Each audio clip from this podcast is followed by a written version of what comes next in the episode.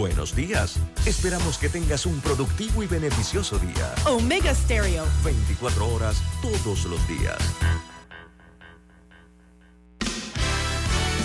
La mejor franja informativa matutina inicia a partir de este momento con un análisis completo del acontecer nacional e internacional.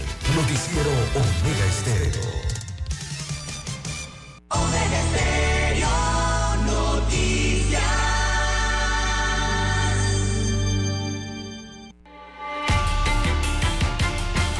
A continuación, los titulares con los hechos que son noticias hoy.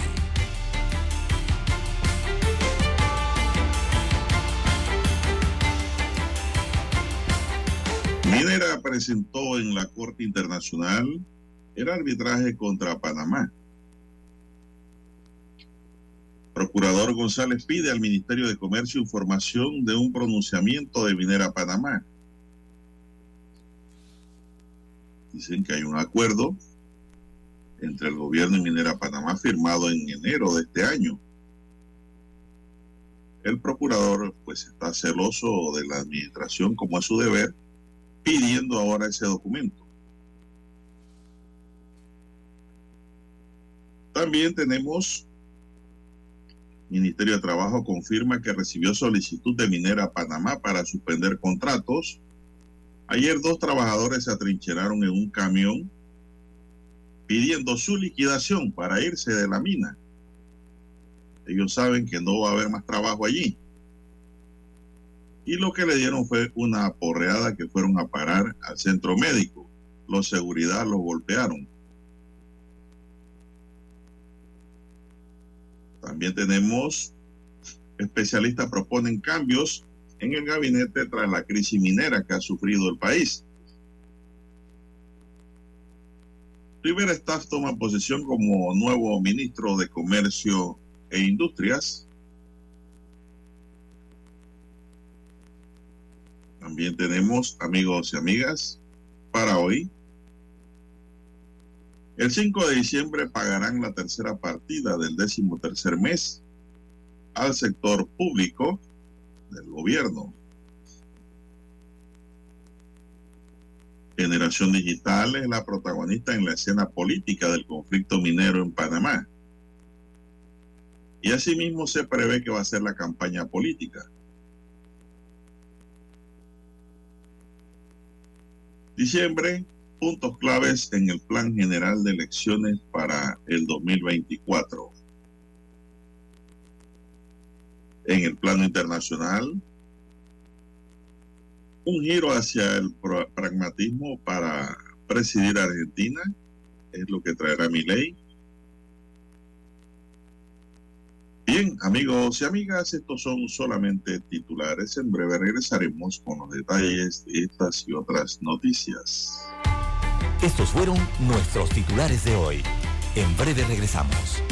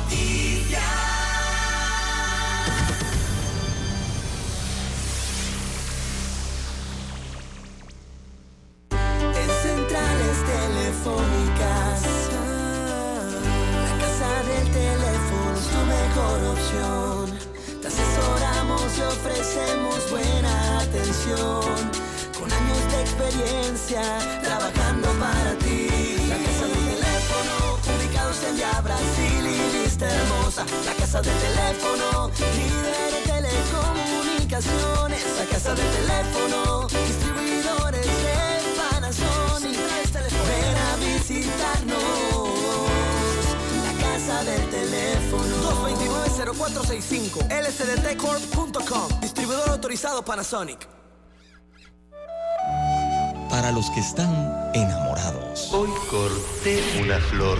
Y llovía, llovía. Esperando a mi amor. Para los despechados. Se deja de querer, pero no se olvida. Para los que han dejado. Tú con él. Para aquellos que se aman eternamente.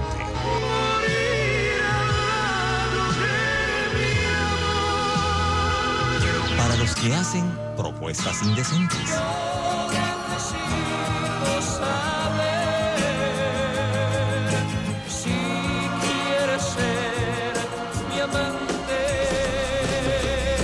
Clásicos, clásicos del sábado, del sábado. Clásicos del sábado. Todos los sábados por Omega Estéreo 107.3, la radio sin fronteras. Noticiero Omega Estéreo.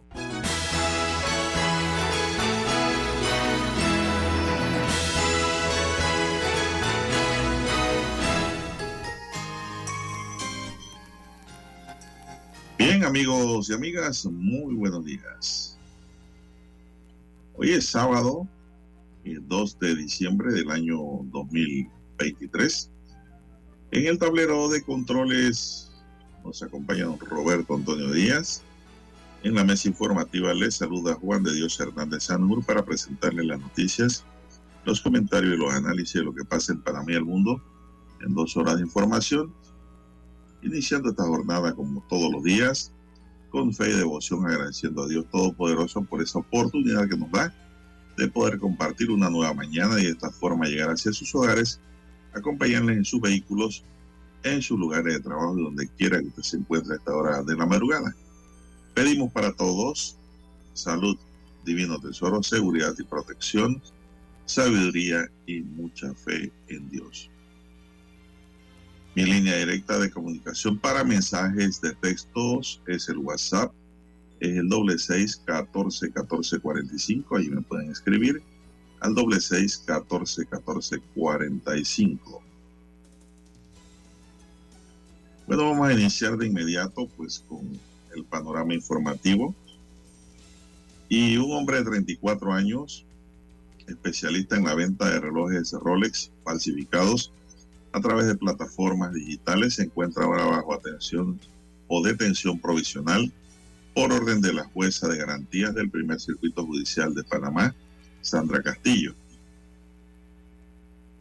Este individuo enfrenta, enfrenta acusaciones que abarcan desde la posesión y tráfico de armas hasta la falsificación de monedas y otros valores, además de la comercialización ilegal de marcas falsificadas. La audiencia de control de garantía fue celebrada este primero de diciembre. La jueza fundamentó esta decisión en la gravedad de los delitos imputados y los riesgos procesales identificados, haciendo hincapié en el peligro de fuga como uno de los factores determinantes para la adopción de estas medidas cautelares.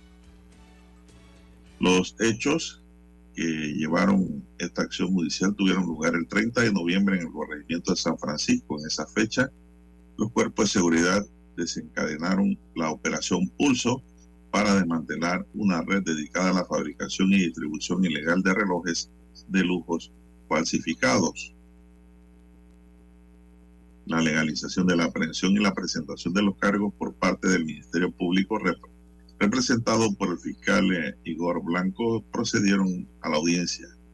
El, precedieron a la audiencia, perdón. El imputado estuvo asistido por el defensor técnico particular, Gabriel Carreira, mientras que la defensa de la víctima fue llevada a cabo por Fernando González. perdón.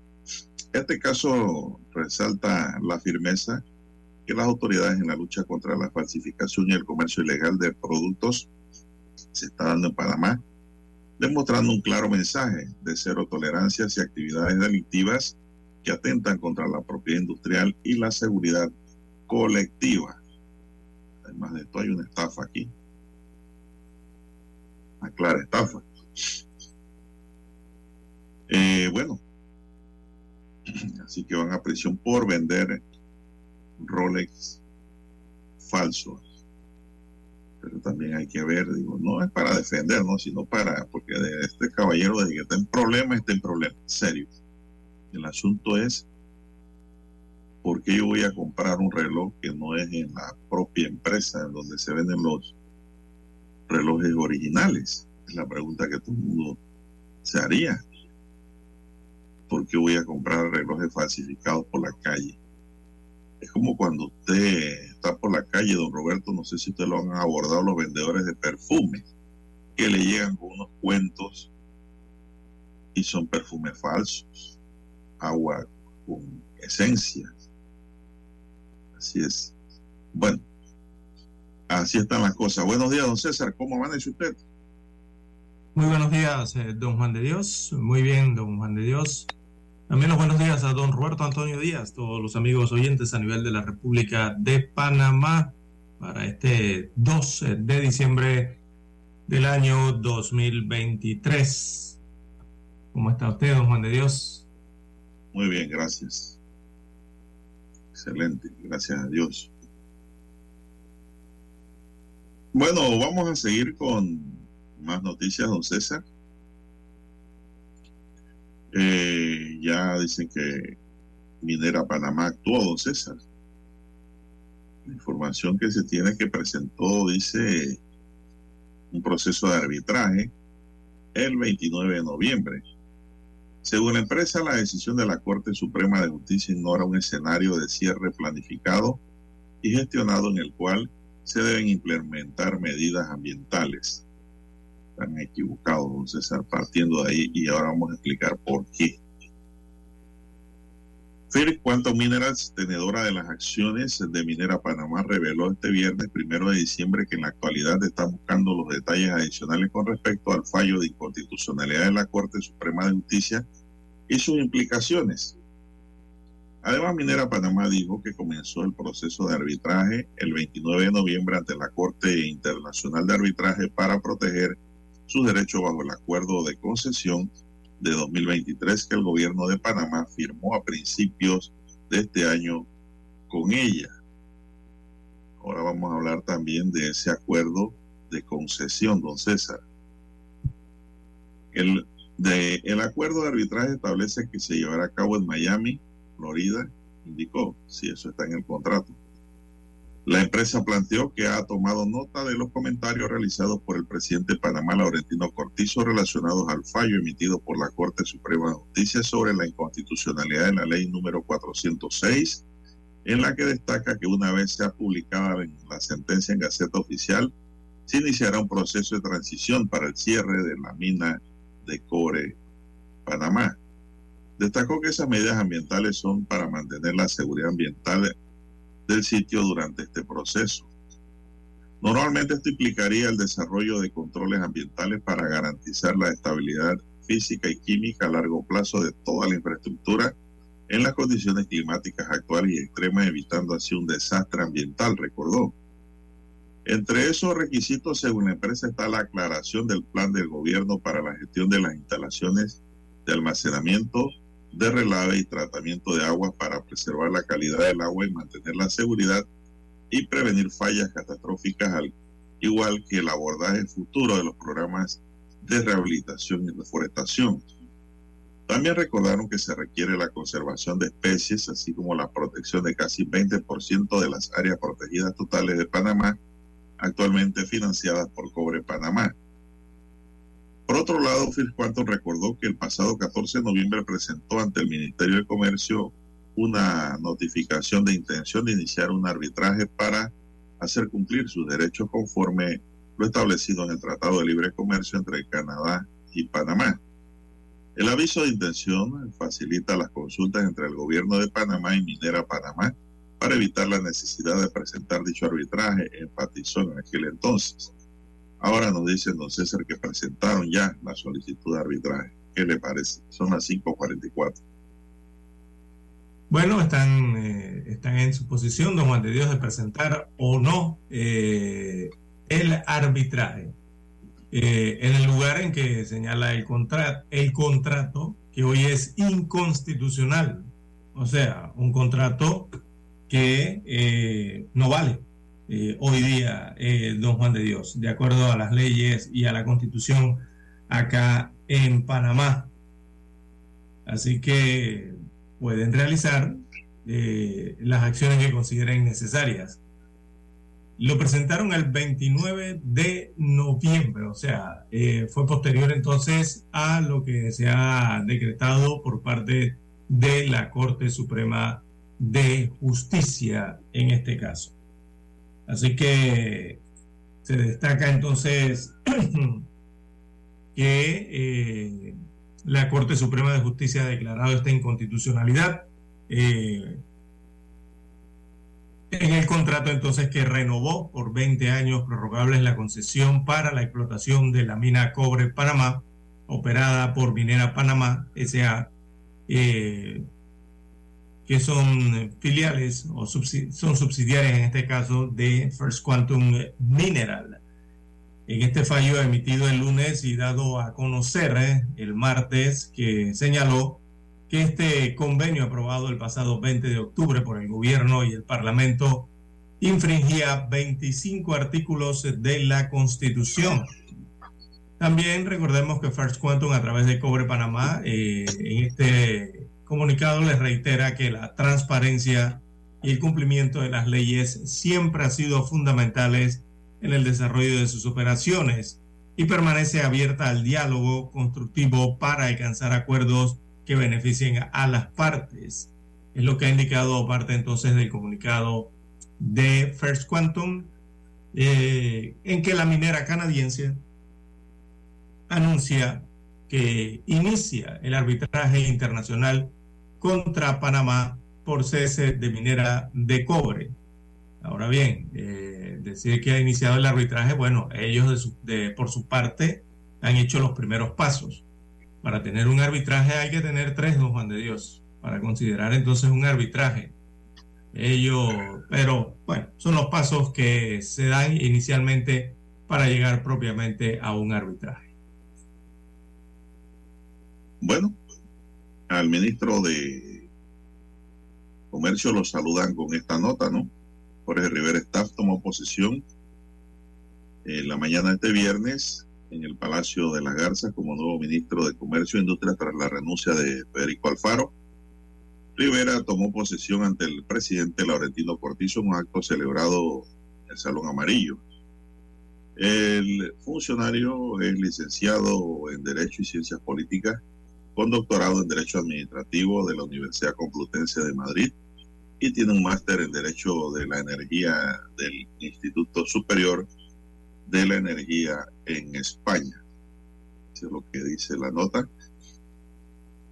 Desde julio de 2019 hasta la fecha, el funcionario fungió como secretario nacional de Energía de Panamá y presidente de la Junta Directiva de la empresa de Transmisión Eléctrica S.A. Rivera reemplaza en el cargo a Federico Alfaro, a quien el gobierno agradeció su invaluable servicio al país. Entonces, bueno, es lo que dice Minera Panamá, don Juan de Dios. Ellos dicen que comenzaron el proceso de arbitraje y que lo han comenzado el pasado 29 de noviembre. Esperar entonces eh, las notificaciones eh, para Panamá, don Juan de Dios, y ver el otro árbitro, ¿no? Aquí son tres árbitros. Minera, el de Minera Panamá, que tienen que poner ellos.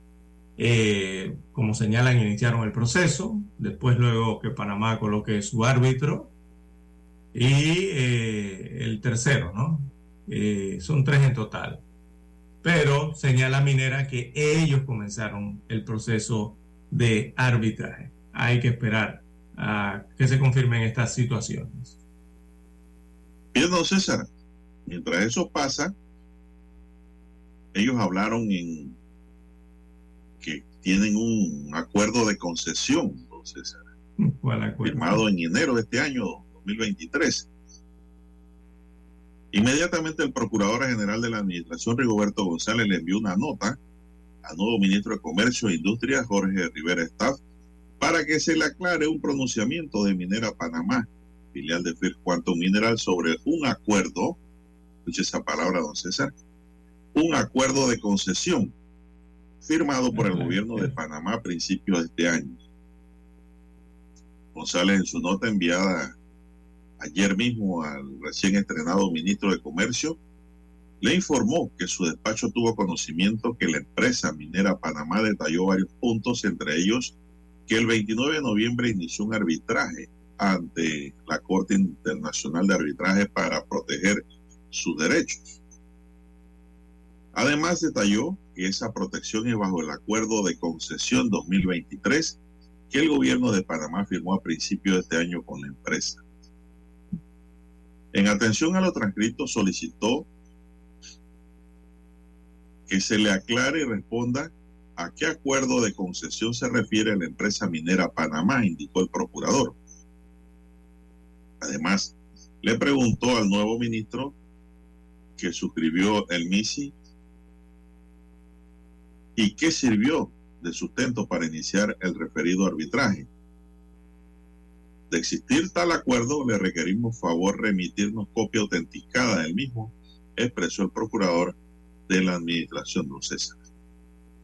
A mí me ha dejado esto extrañado, don César, porque ¿qué acuerdo se pudo haber firmado antes del mismo contrato en sí?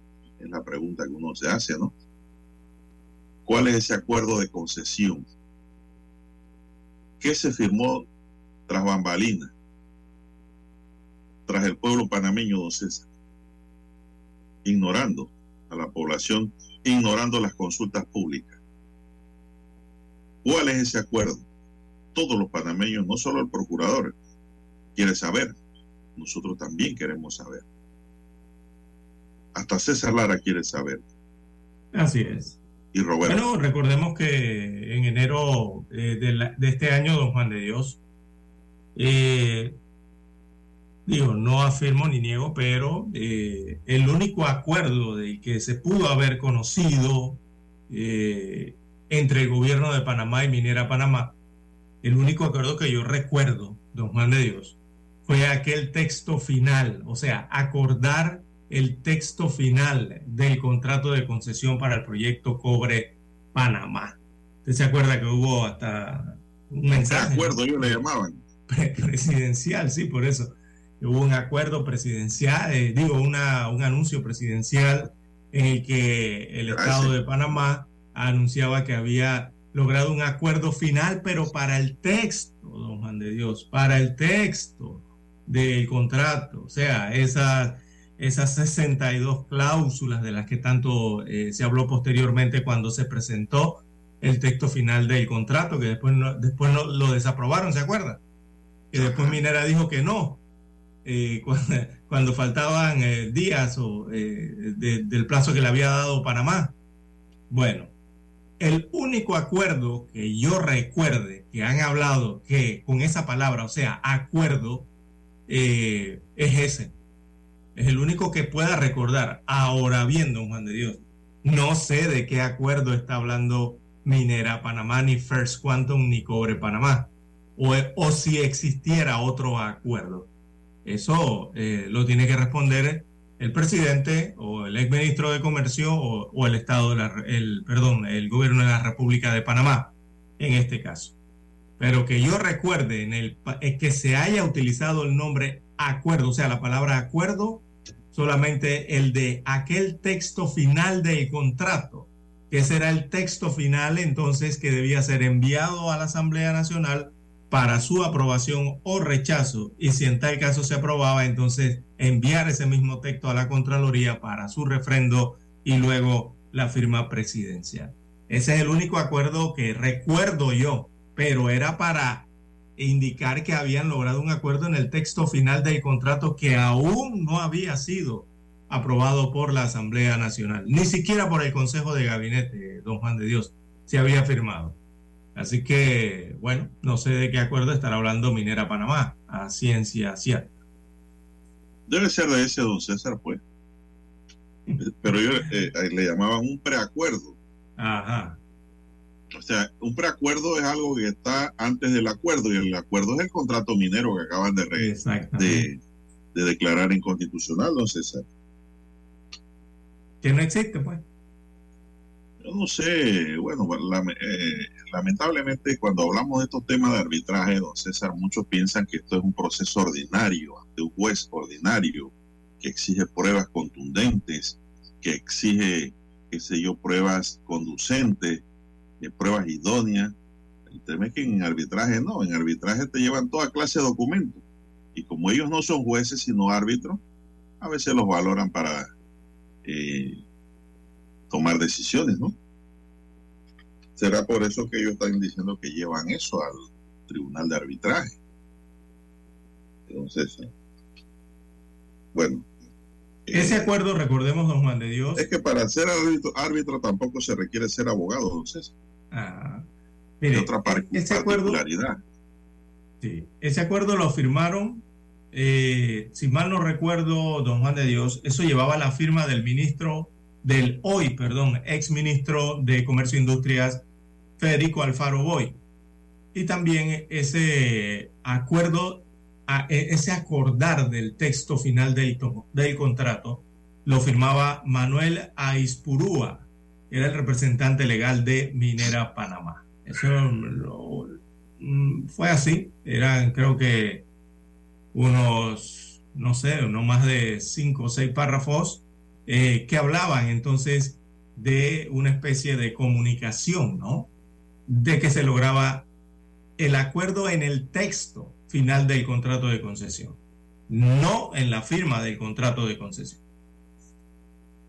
Sí, sí, sí, ellos, ellos firmaron un documento que después no querían cumplir, don César, Exacto. en donde el presidente salió diciendo de que iba a haber cosas buenas para los jubilados, que iba a haber mejor paga, iba a haber y a haber a favor de Panamá. ¿Será ese el documento? Bueno, eso no lo va a confirmar el ministro de Comercio, que es el que tiene que responderle ahora al Procurador General de la Nación para ver hasta dónde llega el alcance de este documento. Eh, recordemos que esos son documentos que eh, no tienen validez pura ante el derecho panameño porque son documentos eh, que no han pasado por el tamiz de la Asamblea Nacional de Diputados para darle el valor de contrato ley, como ocurrió Así con el es. 406. Claro, aquí las partes se van a valer hasta de lo que encuentren en el camino, don César, para el arbitraje, pero Panamá tiene buenas herramientas, don César, luego del fallo de la Corte Suprema de Justicia para hacerle frente a esta a este ataque por parte de la minera hacia el Estado panameño.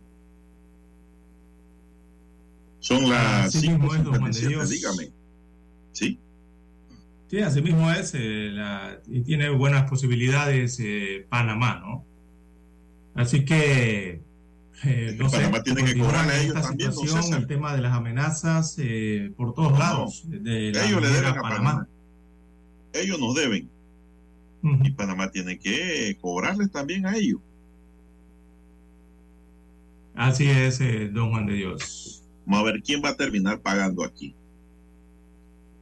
Sí, Eh, algo que la minera circuló- Panamá ayer circuló, debe... César, ayer circuló un video de un una persona de recursos humanos, yo no sé qué cargo tendrá ya, hablando con los trabajadores diciendo que les iban a suspender el contrato porque esto ellos iban a continuar trabajando la minería en Panamá. Y lo dijo que en, 19, en, 1900 ¿en qué? en 2017 hubo un fallo y ellos siguieron trabajando hasta el sol de hoy. Y que eh, iban a volver a trabajar, don César. Yo no sé bajo qué fallo. En esta vuelta el pueblo le dijo no. En, aquel, en aquella oportunidad el fallo pasó como un documento común de escritorio a escritorio y ahí se quedó. Ni siquiera la corte los hizo cumplir. Entonces, ahora la cosa es distinta. Hay un pueblo alzado, vigilante y militante, don César. ¿ah? Ya la cosa no es como antes. Minera no ha entendido eso. Que ya no se trata del gobierno, César. Se trata de la misma población que no quiere ese contrato ni quiere minería en Panamá. Así es. No, y, y seguimos en y seguimos en lo mismo que eh, se había advertido cuando se discutía el contrato en la Asamblea Nacional, don Juan de Dios, y sobre todo la firma de ese contrato. ¿Se acuerda cuando hablábamos de la firma?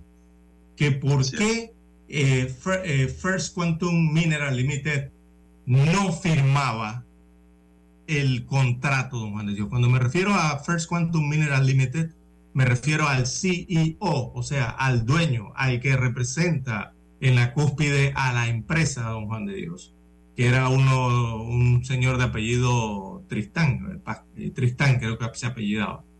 Y ese contrato lo pusieron a firmar fue al secretario general, don Juan de Dios, de la empresa acá en Panamá, de la empresa minera Panamá. Pero hay que recordar que esto es First Quantum Mineral, filial de Minera Panamá SA y Cobre Panamá, que es la otra empresa entonces que explota o extrae en este caso el cobre desde las tierras panameñas. Tres en uno, don Juan de Dios, ¿ah? allí. Eh, esa era otra de las grandes preguntas que se, hacía, eh, se hacían aquí en Panamá. Eh, primero por el nivel de respeto que había que existir, ¿no? A, a- nivel de un contrato de tantos miles de millones de dólares, eh, don Juan de Dios, que el dueño de la empresa no lo firme y mande a, bueno, no sé, mande a un empleado de nivel intermedio a firmarlo. Ya por allí venían ciertas suspicacias que aquí advertimos en esta estación, eh, don Juan de Dios.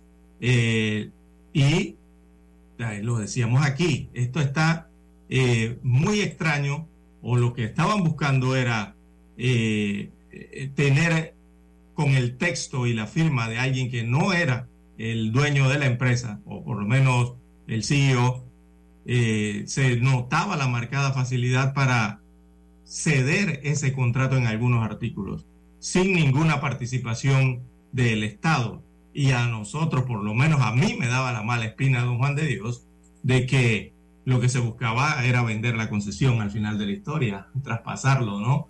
Eh, con ese contrato que hoy sido, ha sido hoy declarado inconstitucional en el país. Eh, esta era una empresa que ya conocía el riesgo y usted cuando conoce el riesgo de algo, usted se hace responsable. Esa empresa sabía que estaba comprando un problema en Panamá, que toda la inversión que hizo desde el 2017 fue a su riesgo, porque sabían que habían anteriormente tres demandas, don Juan de Dios, eh, para la inconstitucionalidad de este contrato o esta concesión en nuestro país y porque también ya sabía, ya se sabía, ya el fallo había salido, don Juan de Dios, y se sabía que era inconstitucional en el 2017. Pero aún así decidieron seguir adelante los inversionistas, sabiendo el riesgo, y claro está, eh, porque en nuestro país, bueno, lastimosamente para aquellos años y aquellos meses, nuestras autoridades prácticamente le garantizaban las altas ganancias eh, producto de la extracción de cobre. Entonces, eh, toda esta situación se registró durante años y los últimos meses, principalmente cuando se analizaba el contrato. Y preguntábamos a la por, por qué el contrato con la nación de Panamá por parte de First Quantum Mineral o Minera Panamá no lo firmaba su presidente o gerente general, sino el secretario de la empresa. Digo, un trato así, don Juan de Dios, primero Eso no tiene mayor que- Relevancia, don César, de ver. pensará que somos poca cosa, hasta un poder. pero los gobernantes se lo permitían, don Juan de Dios. No, eso no, eso, eso está dentro de lo que es el derecho comercial, don César, el derecho eh, civil, el derecho registral. eh, se puede permitir, solo basta que la empresa dé un poder general, como el caso en que sucedió, ¿no? Yo creo que Minera Panamá tiene como cinco apoderados generales inscritos. Cualquiera de ellos Hay puede que revisar el comprometer a la empresa. público. Vamos a la pausa para escuchar el himno nacional.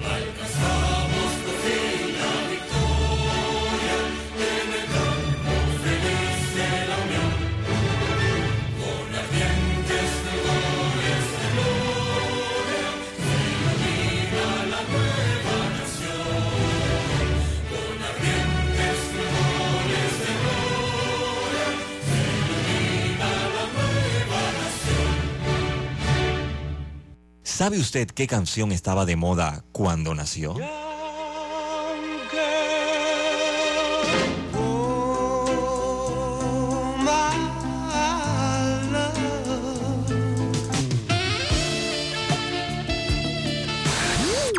Cuando el hombre llegó a la luna, ¿cuál era el tema que estaba sonando en la radio?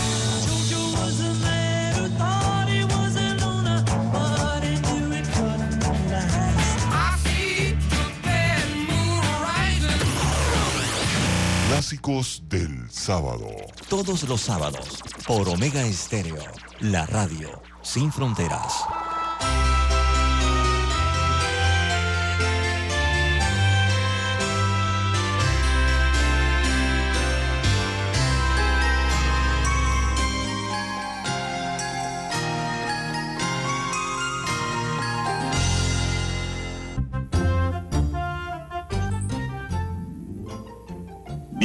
César, el Ministerio de Trabajo y Desarrollo Laboral detalló ayer viernes que recibió solicitud de suspensión de los efectos de los contratos de trabajo de aproximadamente 7 mil trabajadores de la empresa minera Panamá. Además, la entidad aclaró que la recepción de esa solicitud por parte de Minera Panamá no aplica, no implica por sí misma autorización alguna, don César. Es decir, ellos están dando por entendido de que ya se suspendieron los contratos y eso no es así, don César. No, Eso es- tiene que haber una resolución del Ministerio de Trabajo en donde acepta esa suspensión. Y ya ellos le están diciendo a los trabajadores de que hay una suspensión de contrato. Hay una solicitud. Ellos tienen que pagar las quincenas completas hasta esta hora a sus trabajadores. El Ministerio de Trabajo, pues, le corresponde pronunciarse. En el comunicado de la entidad se recuerda que la declaración de inconstitucionalidad de la ley 406 se desprende la necesidad de atender la posible terminación de las relaciones de trabajo en la empresa. No obstante, este proceso debe efectuarse con estricto apego a las normas laborales vigentes y a los términos legales que exige el procedimiento de suspensión. Mitradel reiteró que para suspender los efectos de los contratos de trabajo se debe realizar el procedimiento establecido en el Código de Trabajo, lo que conlleva la intervención de todas las partes involucradas en el proceso. El jueves se conoció que Minera Panamá informó a los cola- colaboradores que había enviado la solicitud. De acuerdo con Minera Panamá, la medida es temporal y afecta a todos los colaboradores directos e indirectos y por supuesto a cada uno de las 40 familias, eh, 40 mil familias panameñas que dependen de la actividad minera en Panamá. Eso de las 40 mil familias es un cuento viejo, don César, que nos vienen echando, sí. que yo no lo creo. Eso es el, ¿cómo era que eran los comerciales, don Juan de Dios? Mito o realidad. Eso era parte de esa campaña Es que de mito o realidad.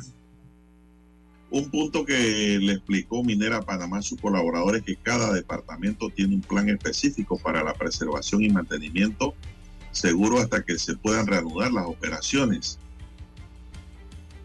Ajá. Cada departamento tiene un plan específico para la preservación y mantenimiento seguro hasta que se pueda reanudar las operaciones. ¿Qué operaciones y qué santas operaciones, don César? Aquí eso no va. Ya el pueblo habló claro aunque haya que comer yuca con miel, como decía el finado Arnulfo. Intente abrir y que la minera empiece de nuevo para que usted vea cómo se encienden las calles nuevamente, don César. Ya, aquí lo que hay es que liquidar al personal, don César, por razones Así de la Es que aquí hay un fallo, don. Juan de Dios. Aquí hay un fallo de inconstitucionalidad. O sea, la minera Ah. se lo. Yo no sé si a los trabajadores lo que le deben. o exacto sí o, o la minera busca crear eh, no sé algún tipo de agenda de estas eh, de terror de susto verdad en contra de Panamá y los panameños o, o no sé realmente qué hay detrás pero la minera Panamá First Quantum y Cobre Panamá eh, tienen que entender que desde el 28 de noviembre eh, aquí se dictó un fallo eh, y que ese fallo nada más señala don Juan de Dios que la relación está por ley, la relación eh, jurídica eh, entre ambos, entre Panamá y ellos, eh, ya eso desapareció. Eh, eh, señala el fallo constitucional, se, leen las partes resolutivas incluso las otras páginas eh, que, de la, que argumentan el fallo de Don Juan de Dios, es lo que indican. Entonces, Minera Panamá debe estar consciente de esa situación cada vez que hace este tipo de acciones, Don Juan de Dios. Bueno, don César, el Ministerio de Trabajo se pronunció ayer y dijo claramente que ellos recibieron soli- solicitud de suspensión de 7 mil contratos, pero aclara el ministerio que esto no implica autorización alguna. Y yo escuché que no le han pagado, don César, completo esta quincena a los trabajadores. En su pronunciamiento, la entidad también indicó que la posible terminación de las relaciones de trabajo en la empresa es un proceso que debe efectuarse con estricto apego a las normas laborales vigentes y a los términos legales que exige el procedimiento. Aquí lo que hay es una, aquí no cabe suspensión, don César. No. Yo creo que el Ministerio de Trabajo tiene que rechazar esa solicitud, don César, porque aquí no cabe suspensión. Sí, por una parte. Y, y, Y y si no cabe suspensión, don César, es porque no hay ley vigente que le permita a la empresa seguir operando. Exacto. O sea, hay que ver por qué ellos están pidiendo esa suspensión y de carácter temporal, que es otro, es otra cosa. Entonces, cuando la minera pide una suspensión temporal, eh, pero yo me pregunto es, ¿qué, ¿qué va a reactivar después si la minera no tiene contrato hoy día? ¿Qué contrato va a reactivar después cuando tú señalas que los estás suspendiendo temporalmente? Si tú dices que es temporalmente, es porque a futuro quizás usted tenga la intención nuevamente de activar, ¿verdad? Eh, eh, esos contratos. Pero mi- la gran pregunta es, si hoy día Minera Panamá no tiene contrato, no tiene ley de contrato, no existe eso, entonces, ¿qué es lo que pretende a futuro reactivar? Exacto. Para decir que son suspensiones temporales. Y exactamente, lo va a suspender y cuándo lo va a reactivar. Nunca. Ese es tremendo cuento, don Juan de Dios. que está van a decir a los trabajadores después que el gobierno no les ha reactivado y sigue la suspensión. Sí. El Ministerio de Trabajo tiene que actuar muy seriamente, don César. ¿ah? Esto no es relajo. Esto no es relajo, porque esto es algo bien serio, don César. Están jugando con el patrimonio de los trabajadores, que es su salario, su prima de antigüedad y sus derechos adquiridos, que son discutibles. Y además esa empresa tiene mucho dinero, don César, y ha ganado mucho dinero de manera ilegal en Panamá, sin contrato. Interesante sería saber también eh, que eh, a ciencia cierta o exacta, lo más probable, lo más posible, es, eh, recordemos que esto lo firma Minera Panamá, vuelvo y reitero, esto no lo firma First Quantum, estos contratos, estos acuerdos, esto no lo firma Cobre Panamá, lo firma Minera Panamá SA. Mire lo que le estamos señalando, don Juan de Dios. Sería interesante conocer eh, si este firmante del contrato que ahora es inconstitucional, eh, ¿qué activos respaldan el cumplimiento de ese contrato a través de Minera Panamá, que es la que firma? ¿Cuántos activos tiene realmente? Ay, eh, eh, eh, eso es otra cuestión que hay que ver allí, don Juan de Dios, porque si los trabajadores al final desean llevar adelante, están en todo su derecho, don Juan de Dios, porque aquí se deben respetar primero los derechos humanos, uno, y los derechos laborales, que están allí también. Eh, hay que respetarlos en Panamá. Eh, si los trabajadores a futuro entonces quieren eh, elevar o llevar una acción, ¿a quién se la aplicarían? Bueno, don César, ayer usted vio que dos trabajadores pidieron que lo liquidaran. Ellos no creen en esa suspensión y le dijeron a la empresa queremos nuestro dinero, nuestras prestaciones, que nos vamos de la minera. ¿Qué hicieron los seguridad de la empresa, don César? Porque ahora todo se sabe por redes sociales. Todo se sabe. Ya no es como antes que dependíamos de la televisión a determinada hora. Ya la televisión ha pasado a un segundo plano. Agarraron a los trabajadores, don César, los sometieron, le quebraron los vidrios del camión donde se habían atrincherado, Ujú. los sacaron a la fuerza, los golpearon a más no poder, los amarraron con suncho y luego los tiraron lejos de la minera por un camino abandonado por allá. Afortunadamente los trabajadores vieron pasar un taxi y el taxista los ayudó llegar a la estación de policía. Del coclecito, sí. De allí entonces iban para el hospital. ¿Usted cree que esa es respuesta para un trabajador que reclama sus derechos, don César, luego de haber expuesto su vida trabajando en una minera, a saber, a saber cómo va a ser el futuro y el mañana de estas dos personas, con tantos contaminantes que hay en el área? Así es, don Juan de Dios. Eso Es no es, que el esa es la gran pregunta. que Eh, primero, como usted bien señala, don Juan de Dios, la minera no se puede quedar con el dinero de estos trabajadores, de estos y de todos los trabajadores. Por eso los trabajadores, como usted bien ha recomendado, eh, deben exigir que le cancelen todos. Ellos tienen que pedir todo, César, eh, en masa su liquidación a la minera. Exacto, es como usted bien señala. Nunca le van el a pagar debe actuar y el. Mitradel debe hacer valer, valer el derecho de todos estos trabajadores a recibir su dinero, don Juan de Dios, si los, si los van a liquidar o no, ¿no? Eh, si la suspensión es permanente o no. Pero como la minera dice que es temporal y dicen que van a volver a reactivarse, Bueno, le voy a decir, cómo se van a volver a reactivar si no tienen contrato de concesión que avale esa actividad en el país. Desde el 28 de noviembre eso eh, quedó anulado, don Juan de Dios, desapareció. Se esperan tres días, ¿no? Y ya comienza en activo lo que es el fallo de la Corte Suprema de Justicia. Entonces, la minera no tiene contrato de concesión que reactivar, así que el Ministerio de Trabajo tiene la obligación de proteger a estos trabajadores y no aceptar una suspensión temporal que no reactivarán, don Juan de Dios, porque eso es lo que va a ocurrir, no reactivarán. Y lo otro, el, el trato, como usted bien señala, que le han dado a estos eh, trabajadores que llegaron allá a la estación de policía de Coclecito posteriormente por sus propios, eh, eh, eh, por sus propios medios. Entonces uno se pregunta aquí, ¿Y qué pasa con la Procuraduría General de la Nación, don Juan de Dios? ¿Quién debe defender los derechos humanos de los habitantes de la República de Panamá, incluidos sus trabajadores? ¿Dónde está la voz de la Procuraduría General de la Nación? Y no desde ahora, don Juan de Dios, sino desde que se conocen las negociaciones años atrás eh, para este contrato minero. Esa es la otra gran pregunta. Aquí la voz única que hemos escuchado básicamente en la lucha de todas estas situaciones ha sido la de la Procuraduría de la Administración, don Juan de Dios, del procurador Rigoberto eh, González, en este caso, ¿no? Me parece que este sí se ha colocado los pantalones, don Juan de Dios, al menos tiene los pantalones bien puestos. Y hasta ahora el procurador de la Administración González eh, lo ha demostrado. Pero vuelvo y pregunto, ¿qué ha pasado con el Procurador General de la Nación, de apellido Caraballo? ¿Ah? ¿Dónde está el abogado del país?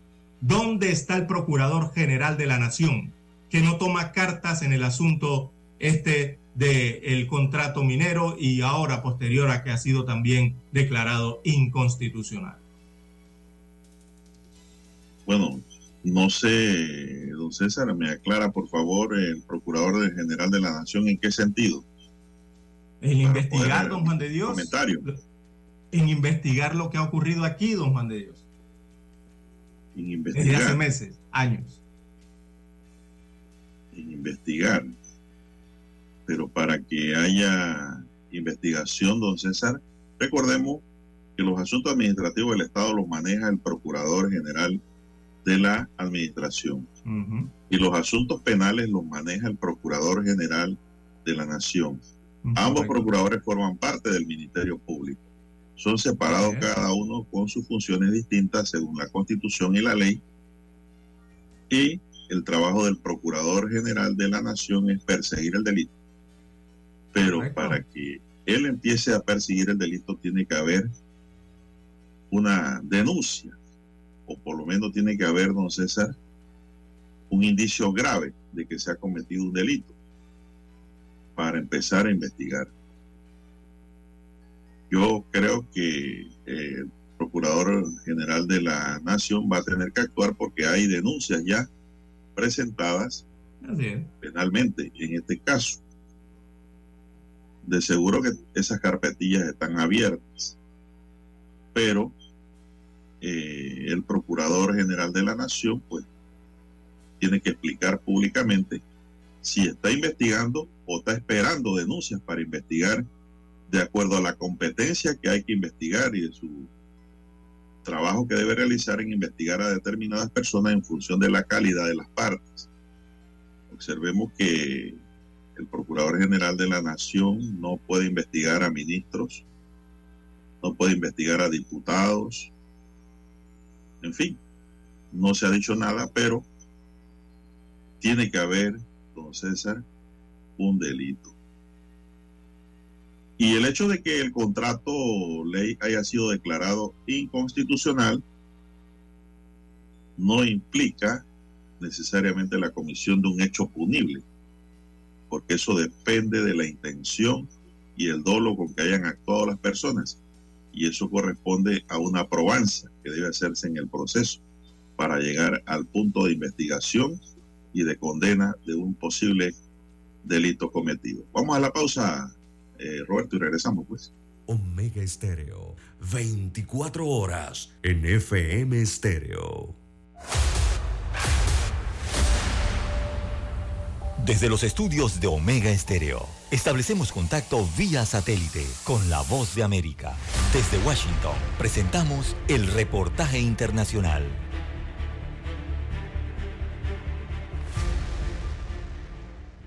Los representantes legales del informante Troy Hendrickson, un funcionario de la patrulla fronteriza con 14 años de servicio, pidieron a legisladores estadounidenses indagar sobre presuntas irregularidades en los servicios médicos ofrecidos a los migrantes bajo custodia del gobierno, que ofrece una compañía contratista. Según se lee en una carta enviada al Congreso, los supervisores de CBP ignoraron los llamados del funcionario a monitorear adecuadamente a la contratista y habrían fallado en detectar escasez de personal y atención insegura. Incluyó personal médico que no tenía las certificaciones adecuadas o la supervisión adecuada para realizar el trabajo que estaban haciendo en las instalaciones médicas.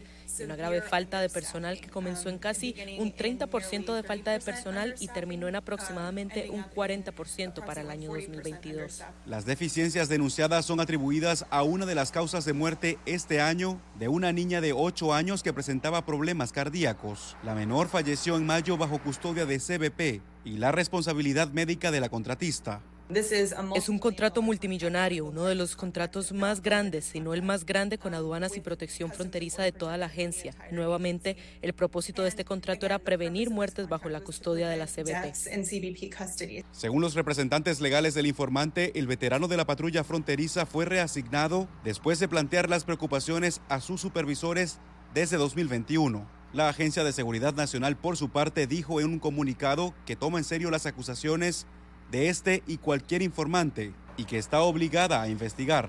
CBP sigue comprometido a garantizar que la supervisión de los contratos y el proceso de adquisiciones en general se lleven a cabo correctamente y con la máxima integridad y profesionalismo. Legisladores remitentes de la carta indicaron que las acusaciones plantean serias preocupaciones y se comprometieron a abrir una investigación. Jorge Agobián, Voz de América. Escucharon vía satélite desde Washington el reportaje internacional. Merry Christmas, Omega Stereo. Evita dejar los aparatos eléctricos conectados. Así ahorras energía y evitas accidentes. Ministerio de Ambiente, por un desarrollo sostenible. Panamá sigue creciendo.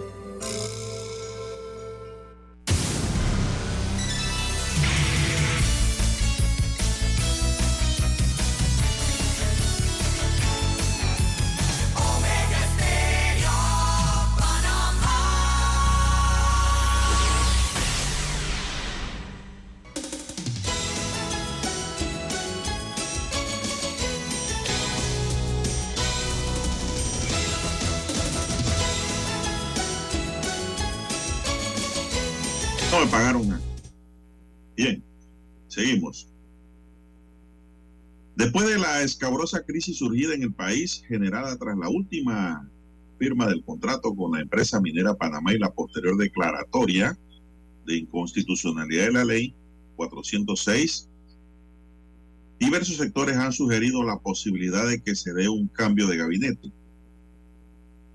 eh, para alguna manera sí enrumbar en lo que pueda y queda del gobierno la situación institucional, económica y social actual del país.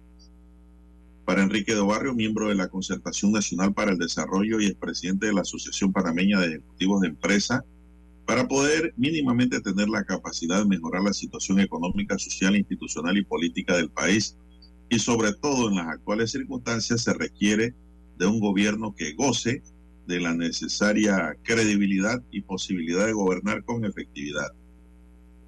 Desafortunadamente, por todo lo que ha pasado y sobre todo luego de conocida esta semana la contundente acción de decisión de la Corte Suprema de Justicia que constata en forma irrefutable la violación a sabienda de 25 artículos de la Constitución en el contrato ley negociado y aprobado por el actual gobierno y luego aprobado por una mayoría en la Asamblea, el gobierno simplemente no goza de la necesaria credibilidad y recuperarla en la actual coyuntura será muy difícil, dijo Barrio.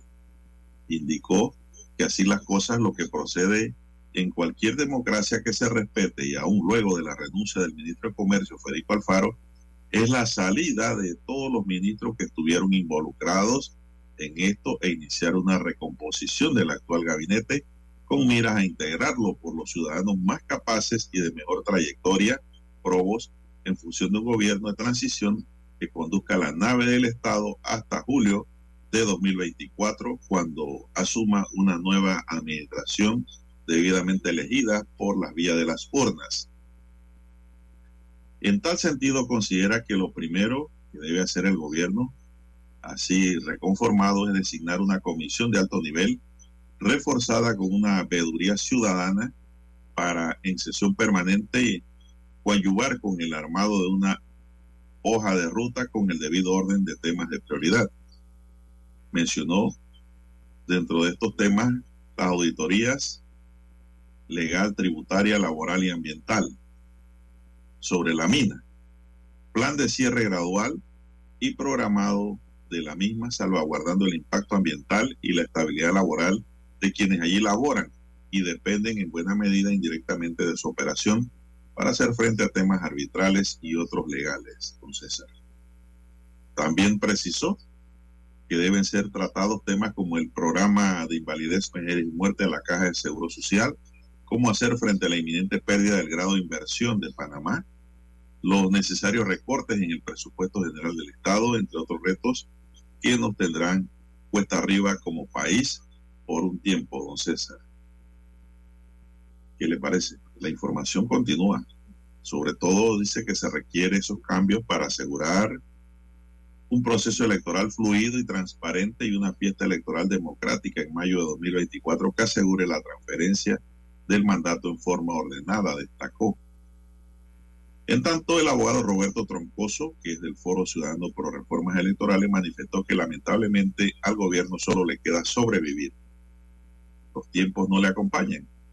Sostuvo que lo que queda es planificar, recomponer las finanzas, solicitar que los ministros de Estado y demás que pongan su cargo a disposición e impulsar nuevos proyectos de inversión, pero frente a esto ya el tiempo no les alcanza. Dice, no verdad.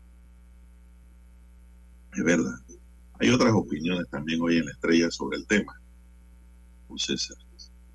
Pero usted no puede ir ahora, don César, con el mismo gabinete a defender el país de algo que usted mismo tuvo culpa en que ocurriera.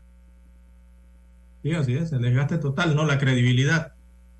Por eso. Eh, cuando se pierde la credibilidad, don Juan de Dios, de eh, funcionarios, eh, de ministros y sobre todo en este tremendo eh, tamal que se hizo en Panamá con esto del contrato minero por segunda vez, sin credibilidad se pierde la confianza, don Juan de Dios. Y recordemos que aquí la palabra confianza es importante para los gobiernos, para el accionar, de, el accionar del gobierno, don Juan de Dios, la administración, la ejecución, ¿no? de sus eh, proyectos, eh, sus decisiones, incluso hasta del presupuesto.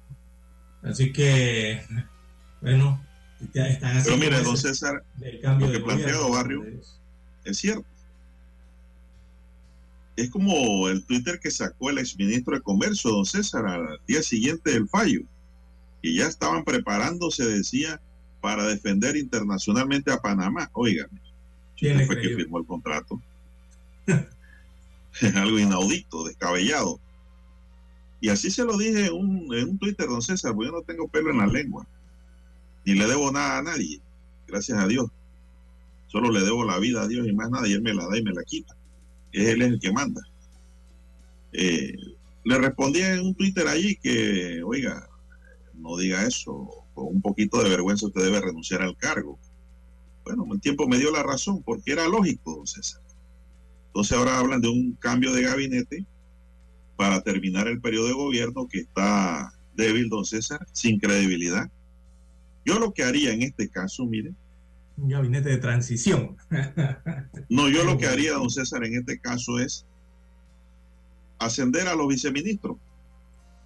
A ministros, ¿para qué? Para que terminen el periodo y no entren perdidos al ministerio, porque todo el que no ha sido ministro entra a un ministerio entra perdido y se lleva no menos de seis meses, un año adaptándose Ah, Exacto. y aprendiendo. ¿Y cuánto le falta al gobierno ya? Como seis meses para terminar. Entonces lo que yo haría es precisamente lo que hizo en el Ministerio de Comercio. Pasó a Rivera Staff de la Secretaría de Energía al Ministerio de Comercio. ¿Por qué? Porque ya está el él está en, el engranaje. Él conoce ya cuál es la, línea y cómo pueden trabajar. Lo mismo haría en los otros ministerios. Ahora el que le sigue es el Ministerio de Ambiente, don César. Así lo haría yo. Yo ascendería a los viceministros a ministros y el resto, pues ya lamentablemente ahí terminamos. Y nombraría nuevos viceministros que le devuelvan también credibilidad a la gestión en lo que falta. Aquí se le derramó la leche, eh, la olla de leche condensada al presidente ya saliendo del horno, caliente. Se le derramó ya al final, porque nunca se imaginaron que la población se iba a levantar, don César, con la firma de ese contrato ley, que iba a pasar lo mismo que de siempre. Cuatro personas hablan y dicen la verdad en los medios, cuatro van a la calle y ya no pasó nada. Aquí sí pasó algo grande. Y hay un Panamá de ayer y un Panamá de hoy después de este resultado. Parece ser que con la huelga, don César, y el paro de el alto precio del combustible, no aprendieron. No aprendieron. Como quien dice, don César, en el dicho popular, el perro cuando es huevero, aunque le quemen el hocico. Lo mismo pasó aquí. La primera, el primer levantamiento popular fue grande, a mí me preocupó. Eso fue el año pasado nada más. Van y usan un contrato ley a velocidad de la luz, violando todo precepto constitucional de la prima facie, don César. Y pensaron que la población se iba a quedar tranquila, que no iba a pasar nada como dice don Harry Michel Morán, amigo y colega, es compañero de estudio, apostaron toda la minería y se equivocaron. Ahora pagaremos las consecuencias porque si nos ganan el proceso arbitral, don César, vamos a quedar pagando todos. ¿Por culpa de quién? ¿Suya y mía, don César? No. Ja. Por eso es que muchos dicen que aquí debe haber responsabilidad penal y civil con todos los que estamparon firmas allí. Y el Estado va a tener que ver qué hace y el nuevo gobierno amarrarse los pantalones y caminar con pie de plomo. Porque el país tiene que seguir hacia adelante, don César. Aquí hemos echado dos pasos atrás. De todas las formas. Así El es. tiempo perdido por los estudiantes eso es irrecuperable. Ve, y siguen en paro. Es un tema que vamos a tocar más adelante. Vamos a hacer la pausa aquí para escuchar el periódico. Nada de intimidación.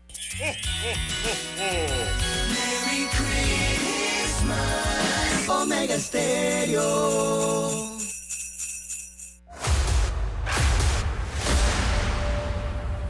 Desde los estudios de Omega Estéreo, establecemos contacto vía satélite con la voz de América. Desde Washington, presentamos el reportaje internacional.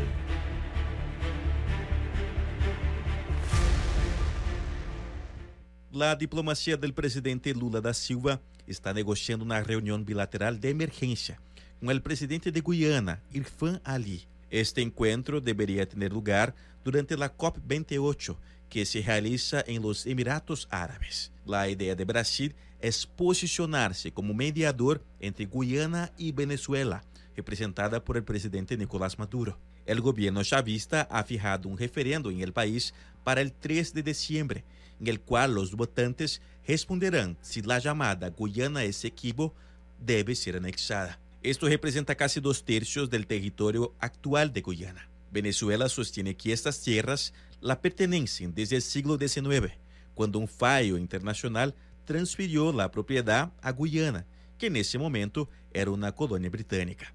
Ambos países comparten una frontera al norte con Brasil. Hace dos semanas, el presidente Lula llevó a cabo una videoconferencia con el presidente de Guyana y también envió un asesor especial para conversar con Nicolás Maduro en Caracas. Según el experto en relaciones internacionales Vinicius Vieira, el presidente Lula está bajo presión porque en los últimos años se ha posicionado como un avalador de Maduro. Una guerra sería negativo para Brasil, según afirma el experto Vieira. Uma guerra não é. Una guerra no es de interés para Brasil y significa para nosotros un descrédito diplomático debido a que es el país más grande del continente. También lo es para Lula, ya que tolera el gobierno dictatorial de Venezuela, por lo que el costo de un conflicto para él es muy alto. El gobierno brasileño teme que este caso pueda desencadenar un problema de inseguridad no visto en la región desde hace mucho tiempo. En el Esequibo hay pozos de petróleo en aguas profundas que son explotados por la compañía estadounidense ExxonMobil, lo que habría despertado la ira de Nicolás Maduro. Ante una crisis inminente, Brasil ha decidido reforzar su presencia militar en la región norte del país. Aunque no hay alerta de movilización, alrededor de 300 soldados han sido desplazados a la región de Boa Vista, en la provincia de Roraima. Edgar Maciel, Voz de América, Brasil. Escucharon vía satélite desde Washington el reportaje internacional. Desde el dominante Cerro Azul, Omega Estéreo cubre las provincias de Panamá, Colón, Darién, Panamá Oeste y las playas en los 107.3. Continúa desde el majestuoso Cerro Canajagua en los 107.5, cubriendo todas las provincias centrales hasta el imponente volcán Barú en los 107.3 para las provincias de Chiriquí, Bocas del Toro y Veraguas. Omega Estéreo para todo Panamá.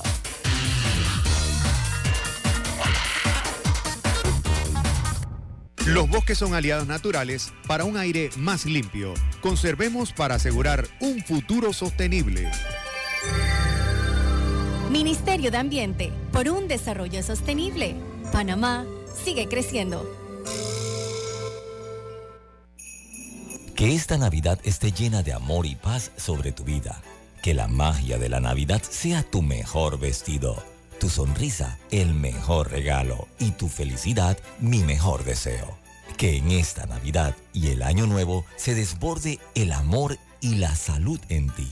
Que los problemas, incertidumbres y la injusticia no sean tropiezos en tu vida. Pídele a Dios claridad y solución. Mensaje del licenciado Juan de Dios Hernández Sanjur, su abogado de confianza. A su entera disposición. 6614-1445.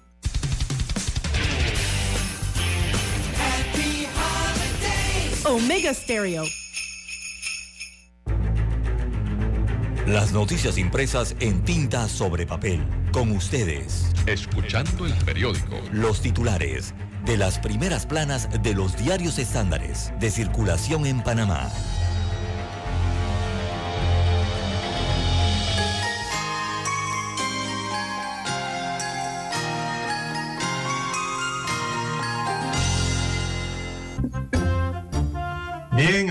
Oyentes, el diario La Prensa titula para este 2 de diciembre, Minera Panamá activa pelea arbitral. El gobierno panameño le toca notificarse de la demanda y debería conformar un grupo o comité local que acompañe al ministro, al, perdón, al Ministerio de Comercio e Industrias o al Ministerio de Economía y Finanzas en la tarea de preparar la mejor defensa, dicen especialistas. Eso significa preparar el árbitro. Eh, la empresa alega que con el proyecto Cobre Panamá han hecho una inversión de 10 mil millones de dólares, de acuerdo a la empresa. Bien, en otros títulos del diario La Prensa para la mañana de hoy, perdón, rechazan estudios ambientales para la extracción de arena submarina en Portobelo, esto en el Caribe panameño, la provincia de Colón.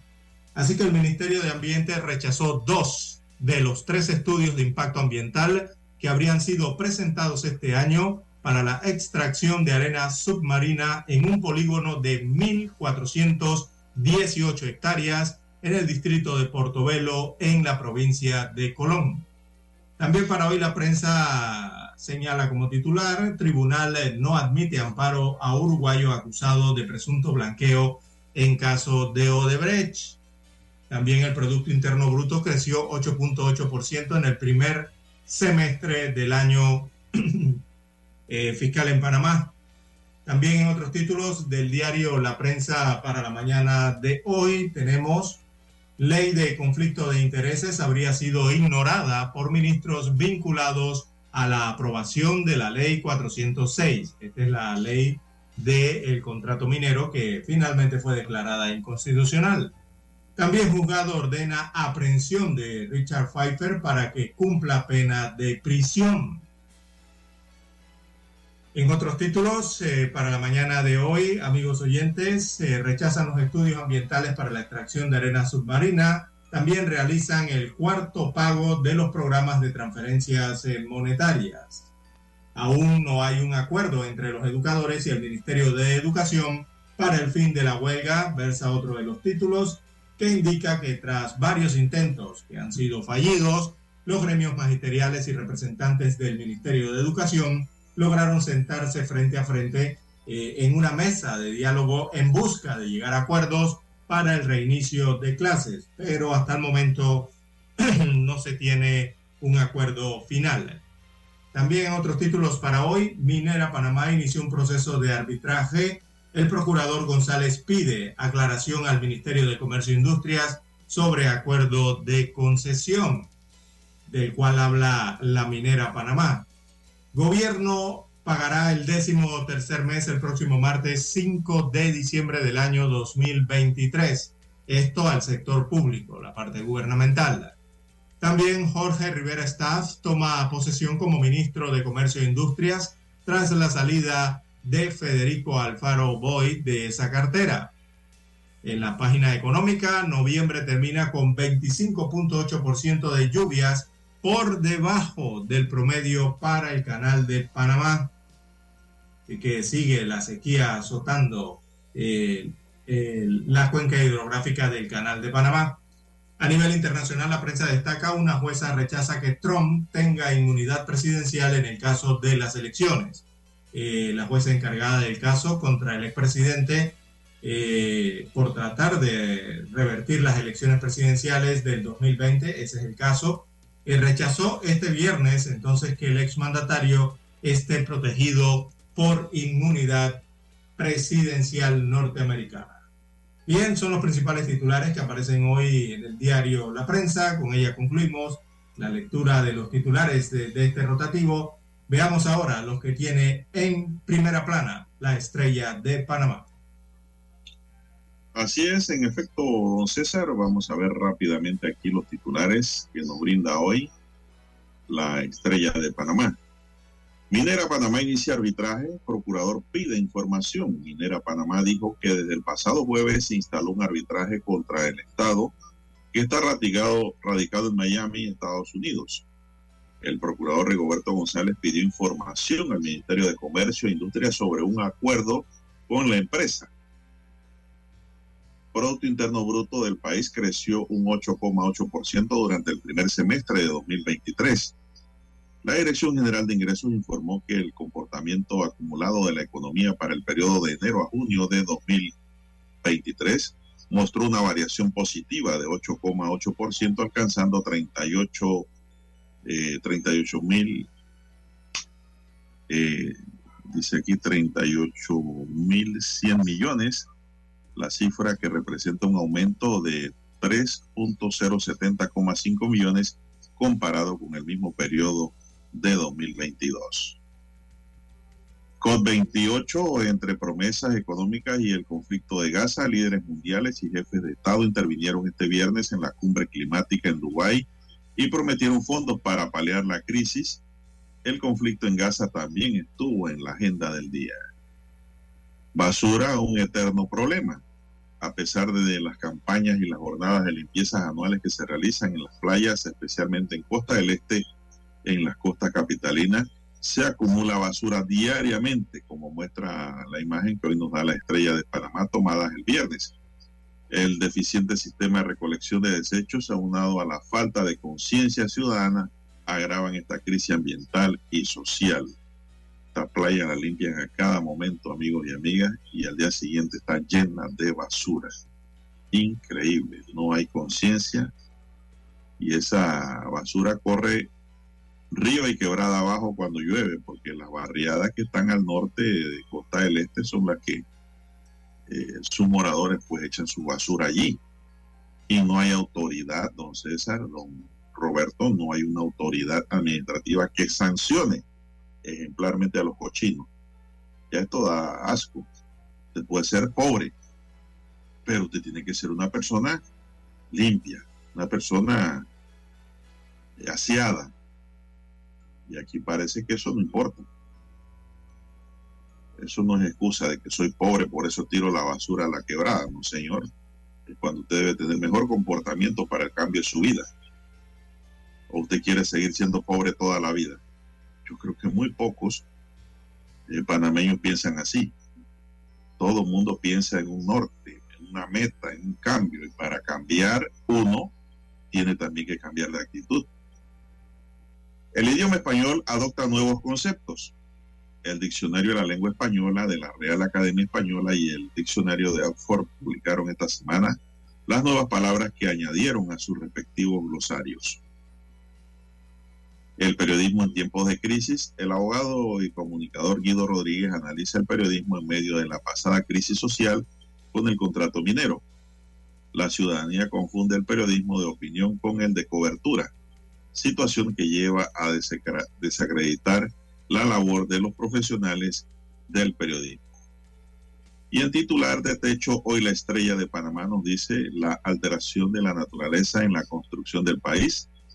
Hasta finales del siglo XIX el país había mantenido buena parte de su biodiversidad, pero la construcción del canal representó la mayor alteración del paisaje e intervención del entorno natural. Amigos y amigas, estos son los titulares de la Estrella de Panamá para hoy y concluimos con la lectura de los titulares correspondientes a este sábado. Hasta aquí. Escuchando el periódico. Las noticias de primera plana, impresas en tinta sobre papel.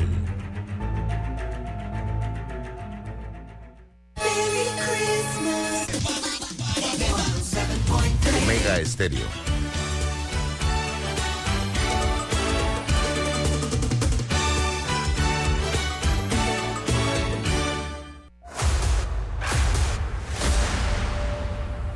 Desde los estudios de Omega Estéreo, establecemos contacto vía satélite con la voz de América. Desde Washington, presentamos el reportaje internacional.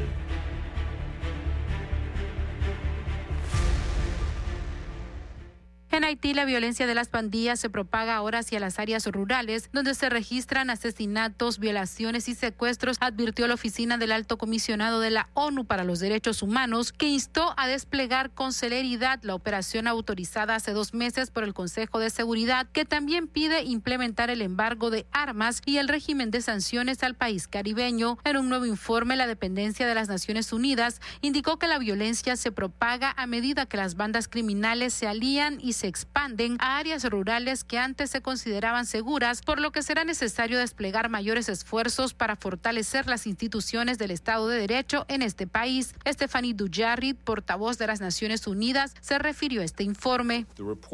El informe documenta grupos criminales arrasando aldeas rivales que, entre comillas, aldeas rivales ejecutan habitantes locales utilizando la violencia sexual contra las mujeres e incluso niños pequeños. Los grupos también saquean las propiedades, los cultivos. El reporte se centra en el distrito de Bas Artibonit, ubicado en el centro de Haití, que ha sufrido un gran incremento de violencia de las pandillas en los últimos dos años. Entre enero de 2022 y octubre de 2023, al menos 1.694 personas fueron asesinadas, heridas o secuestradas. El vocero de la ONU enfatizó el llamado que realizó la oficina del Alto Comisionado para los Derechos Humanos. Volker Turk, el alto comisionado para el refugio de derechos humanos, advirtió que en Haití al menos 3.960 personas han muerto, 1.432 han resultado heridas. Según el informe de las Naciones Unidas, las bandas criminales también saquean las propiedades, los cultivos y el ganado de los agricultores y destruyen los canales de riego, lo que ha generado el desplazamiento de más de 22 mil personas. Sala de redacción, Voz de América. Cientos de inmigrantes están llegando a este punto del cerco fronterizo al oeste de Lukeville, Arizona, donde agentes de la patrulla fronteriza los esperan y les ordenan permanecer allí de forma ordenada. Nos sentimos que nos quebramos. Nos quebramos y los pies sentimos que se nos revientan. Al igual que Marilyn, muchos llegan acompañados con niños y bebés y tienen que esperar por largas horas a la intemperie para que sean trasladados a un centro de procesamiento de la patrulla fronteriza. Un último sacrificio para inmigrantes como Miriam Albarracín, quien junto a sus hijos busca reunirse con su esposo en Washington. Acá creo que es un país más seguro tanto para las personas que pedimos asilos y también para los niños que crezcan en una situación un poco más estable que en nuestros países. Agentes de aduanas y protección fronteriza han tenido que ser reasignados del puerto de entrada de Lukeville hacia esta zona, así como agentes de la patrulla fronteriza que tenían otras tareas fueron enviados a este lugar. La patrulla fronteriza no proporcionó estadísticas sobre el flujo reciente en Lukeville. Muchos de los inmigrantes que llegaron hasta este punto aseguran que caminaron hasta 12 horas por este camino de terracería que está paralelo al muro fronterizo. Inmigrantes que no solo llegan de México y otros países latinoamericanos, sino también de África y Asia, todos con la esperanza de que el gobierno de Estados Unidos les conceda asilo. También José Benítez, un taxista de Ecuador que quiere ir a Indiana con su hermana. Ha sido una trayectoria de 16 días en la cual me ha tocado caminar, andar en moto, pasar en balsas. Y, y bueno, ya estamos acá esperando que el gobierno norteamericano no- nos reciba. Rubén Pereira, Voz de América, Lukeville, Arizona. Escucharon vía satélite desde Washington el reportaje internacional. Omega Estéreo.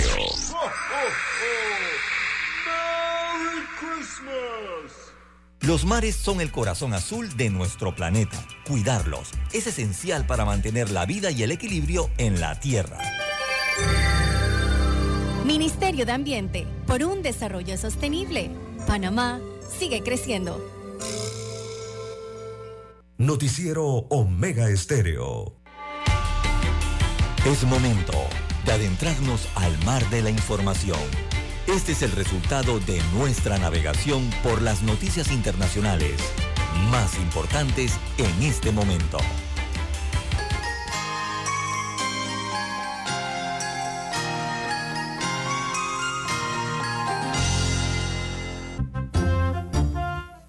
Bueno, Claudia Juana Rodríguez de Guevara, ¿le suena a usted este nombre, amigo o amiga oyente? ¿Y a usted, don César? Bueno, Claudia es una funcionaria desconocida para los salvadoreños. Ella asume como presidente interina en reemplazo de, Nayib Bukele, quien se dedicará a buscar la reelección tras obtener una licencia del Congreso. Fue propuesta por Bukele y confirmada por la Asamblea Legislativa para gobernar los próximos seis meses mientras él está en campaña para los comicios del 4 de febrero, a lo que se postula como favorito gracias a su guerra contra las pandillas. Tras ser ratificada por el Congreso el jueves en la noche por 67 votos contra 11, ella ha aparecido en público, no ha aparecido en público, perdón. También se ha realizado un acto de juramentación, pero el decreto aprobado establece que ella debe gobernar desde el viernes, o sea, desde ayer. De 42 años, Rodríguez de Guevara trabaja con Bukele desde hace una década, cuando él era alcalde. Tiene estudios de licenciatura en Administración de Empresas y título de técnico contable, según un currículo publicado en un portal oficial, pero prácticamente nada conocen los salvadoreños sobre esta nueva funcionaria en ese cargo. Según el mismo currículo, fue gerente financiera de la presidencia y ocupó cargos similares en las alcaldías de Nuevo Cuscatlán de 2012 a 2015 y de San Salvador de 2015 a 2018, cuando Bukele dirigía esos municipios. César. Esto indica entonces que es una funcionaria de confianza del presidente salvadoreño. Sí, recordemos que eh, el vicepresidente de El Salvador es un hombre. Él se llama Félix Ulloa. Eh, pero, eh, a pesar de las críticas que tachan a medida algunos allá en Salvador de inconstitucional, el, el, Congreso entonces le aprueba la, la, especie de licencia, ¿no? A Bukele para llevar adelante su campaña electoral y será reemplazado por la secretaria de la presidencia. Ella no es la vicepresidenta, ella no. es la secretaria de la presidencia, por eso hablan de cargo de confianza, ¿no? Claudia Juana Rodríguez de Guevara, como usted bien señala, eh, esta salvadoreña, entonces que va a asumir eh, la misión de ser eh, presidenta, don Juan de Dios, de El Salvador en estos últimos meses antes de la campaña electoral. La licencia, bueno, ha sido el último requisito que se ha establecido en este cuestionado, un cuestionado fallo de la Corte Constitucional del Salvador, ¿verdad? Que fue, recordemos, precisamente elegida por el oficialismo y para que Bukele compite entonces por un nuevo mandato en los comicios que serán el próximo 4 de febrero del 2024. Eh, esto es parte de la situación política eh, salvadoreña, eh, don Juan de Dios. don César, y la lo que se preguntan los salvadoreños y los analistas salvadoreños es de que si Bukele en verdad está soltando el poder o va a gobernar desde la sombra. Ajá. Bueno, hay opiniones allá, dice solo un ingenuo creería que Rodríguez de Guevara va a gobernar. El Bukele no va a soltar el poder estará metido revisando lo que hacen sus ministros. Eso de pedir licencia es solo una mera apariencia, una exigencia de la ley, dijo a la agencia Fran Press el conocido analista político salvadoreño Carlos Araujo. Bukele no va a dejar que cualquiera le arruine lo que ha hecho y por eso la propuso a ella. Es parte de su círculo de dominio, señaló por su parte el economista y analista la analista, perdón, Julia Martínez, y se lo dijo a la agencia Fran Press. Así que, eh, en verdad, don César, eh, eso, eso de que va a gobernar ella por su cuenta, no creo que sea así tampoco. No, no, no. Solo un una gestión puede... de un proceso, ¿no? Así es. Y, y ahí está el vicepresidente, don Juan de Dios, el vicepresidente sigue allí. Lo único es que esta es la reemplazante del presidente. No, él, él, él, desconfía de todo el mundo, don César. Aparentemente. Y ahora yo no sé si él lleva al mismo vicepresidente para otro periodo, don César, es la otra, que no sé eh, realmente. Sí, eso es lo que no, eh, tendría que investigarlo, don Juan de Dios, sin la papeleta. Porque si también él va a correr, él no puede asumir la presidencia. Bueno, eso es lo que ocurre en El Salvador, don César. ¿Qué más tenemos para esta mañana? Bien, don Juan de Dios, a nivel eh, internacional, veamos de relieve, bueno, de relieve a nivel internacional. Vamos a Washington. Eh, mira esta noticia, don Juan de Dios, en Europa. Detienen por narcotráfico a peluquero en Italia. ¿Y usted sabe cómo lo descubrieron, don Juan de Dios?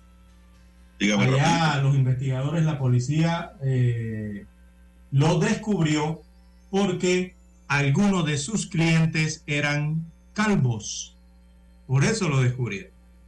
Así que carabineros de Italia arrestaron este viernes a un peluquero de 55 años de edad acusado de narcotráfico y al que investigaron tras observar un extraño ir y venir de gente en su local, ubicado en la ciudad de Génova al norte de Italia, incluyendo personas calvas que probablemente no necesitaban un corte de, de pelo o de cabello. Así que las autoridades habían notado este extraño ir y venir en la tienda del hombre propietario de una barbería en el barrio Fosse, en Génova, eh, con la entrada y salida inmediata incluso de personas calvas que probablemente no necesitaban un corte de pelo, indicó la comandancia provincial de Génova en un comunicado. Noticiero Omega Estéreo. Desde los estudios de Omega Estéreo, establecemos contacto vía satélite con la voz de América. Desde Washington, presentamos el reportaje internacional.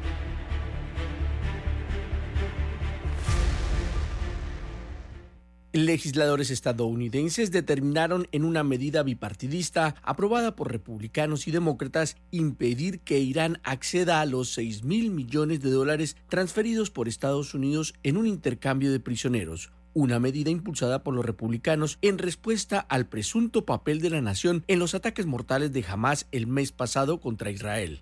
La aprobación de la medida titulada Ley de No Fondos para el Terrorismo iraní obtuvo 300 votos a favor y 119 en contra, y los republicanos buscaban responsabilizar a la administración Biden por lo que denominan su complicidad en la financiación del terrorismo respaldado por Irán en Medio Oriente. El representante Michael McCall, presidente del Comité de Asuntos Exteriores de la Cámara de Representantes, argumentó sobre el tema.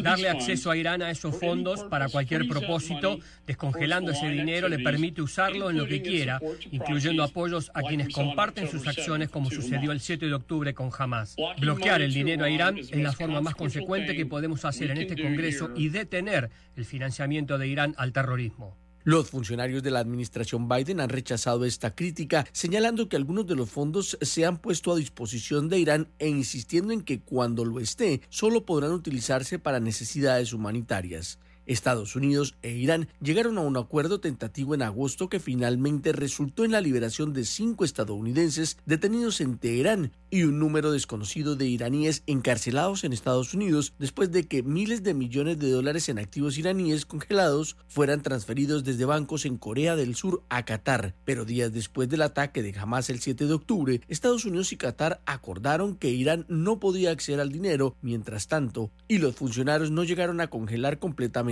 los fondos. La resolución respaldada por el Partido Republicano, que ahora pasa al Senado, de donde es poco probable que se encuentre con el apoyo de la mayoría demócrata, impondría nuevas sanciones a los fondos para impedir la transferencia de dinero a Irán.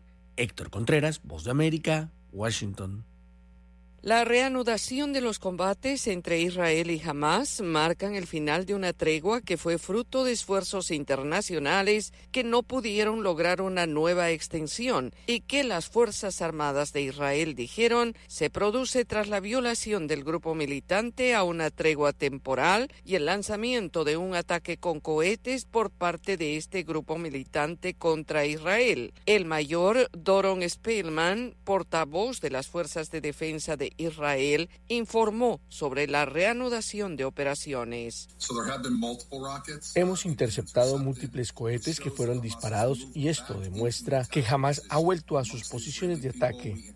Felizmente para los israelíes logramos interceptar esos cohetes que de otra manera hubieran caído en nuestras comunidades, nuestras ciudades y nuestras escuelas que recién ahora están volviendo a la vida después de una tragedia de hace 55 días.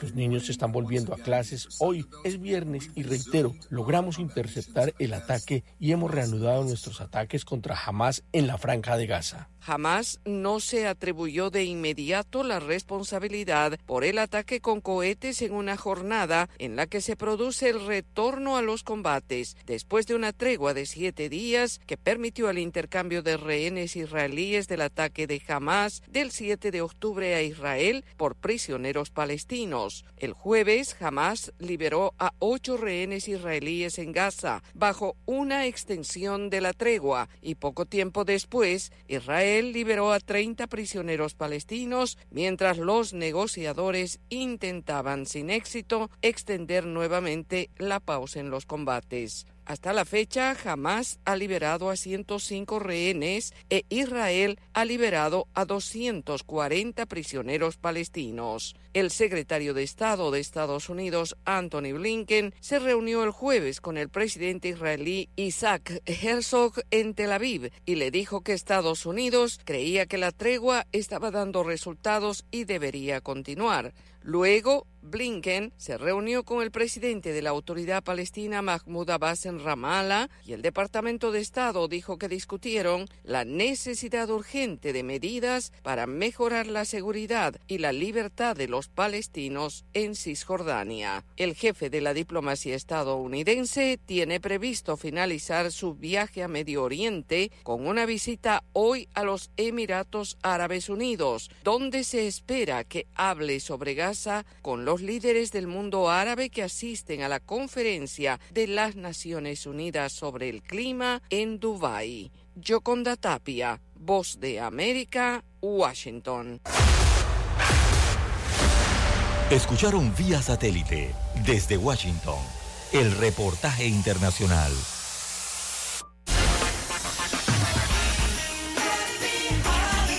Omega Estéreo.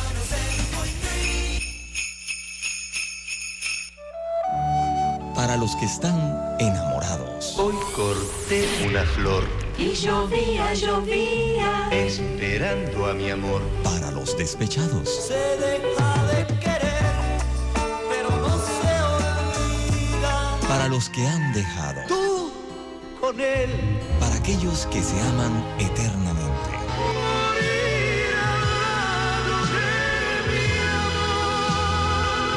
Para los que hacen propuestas indecentes.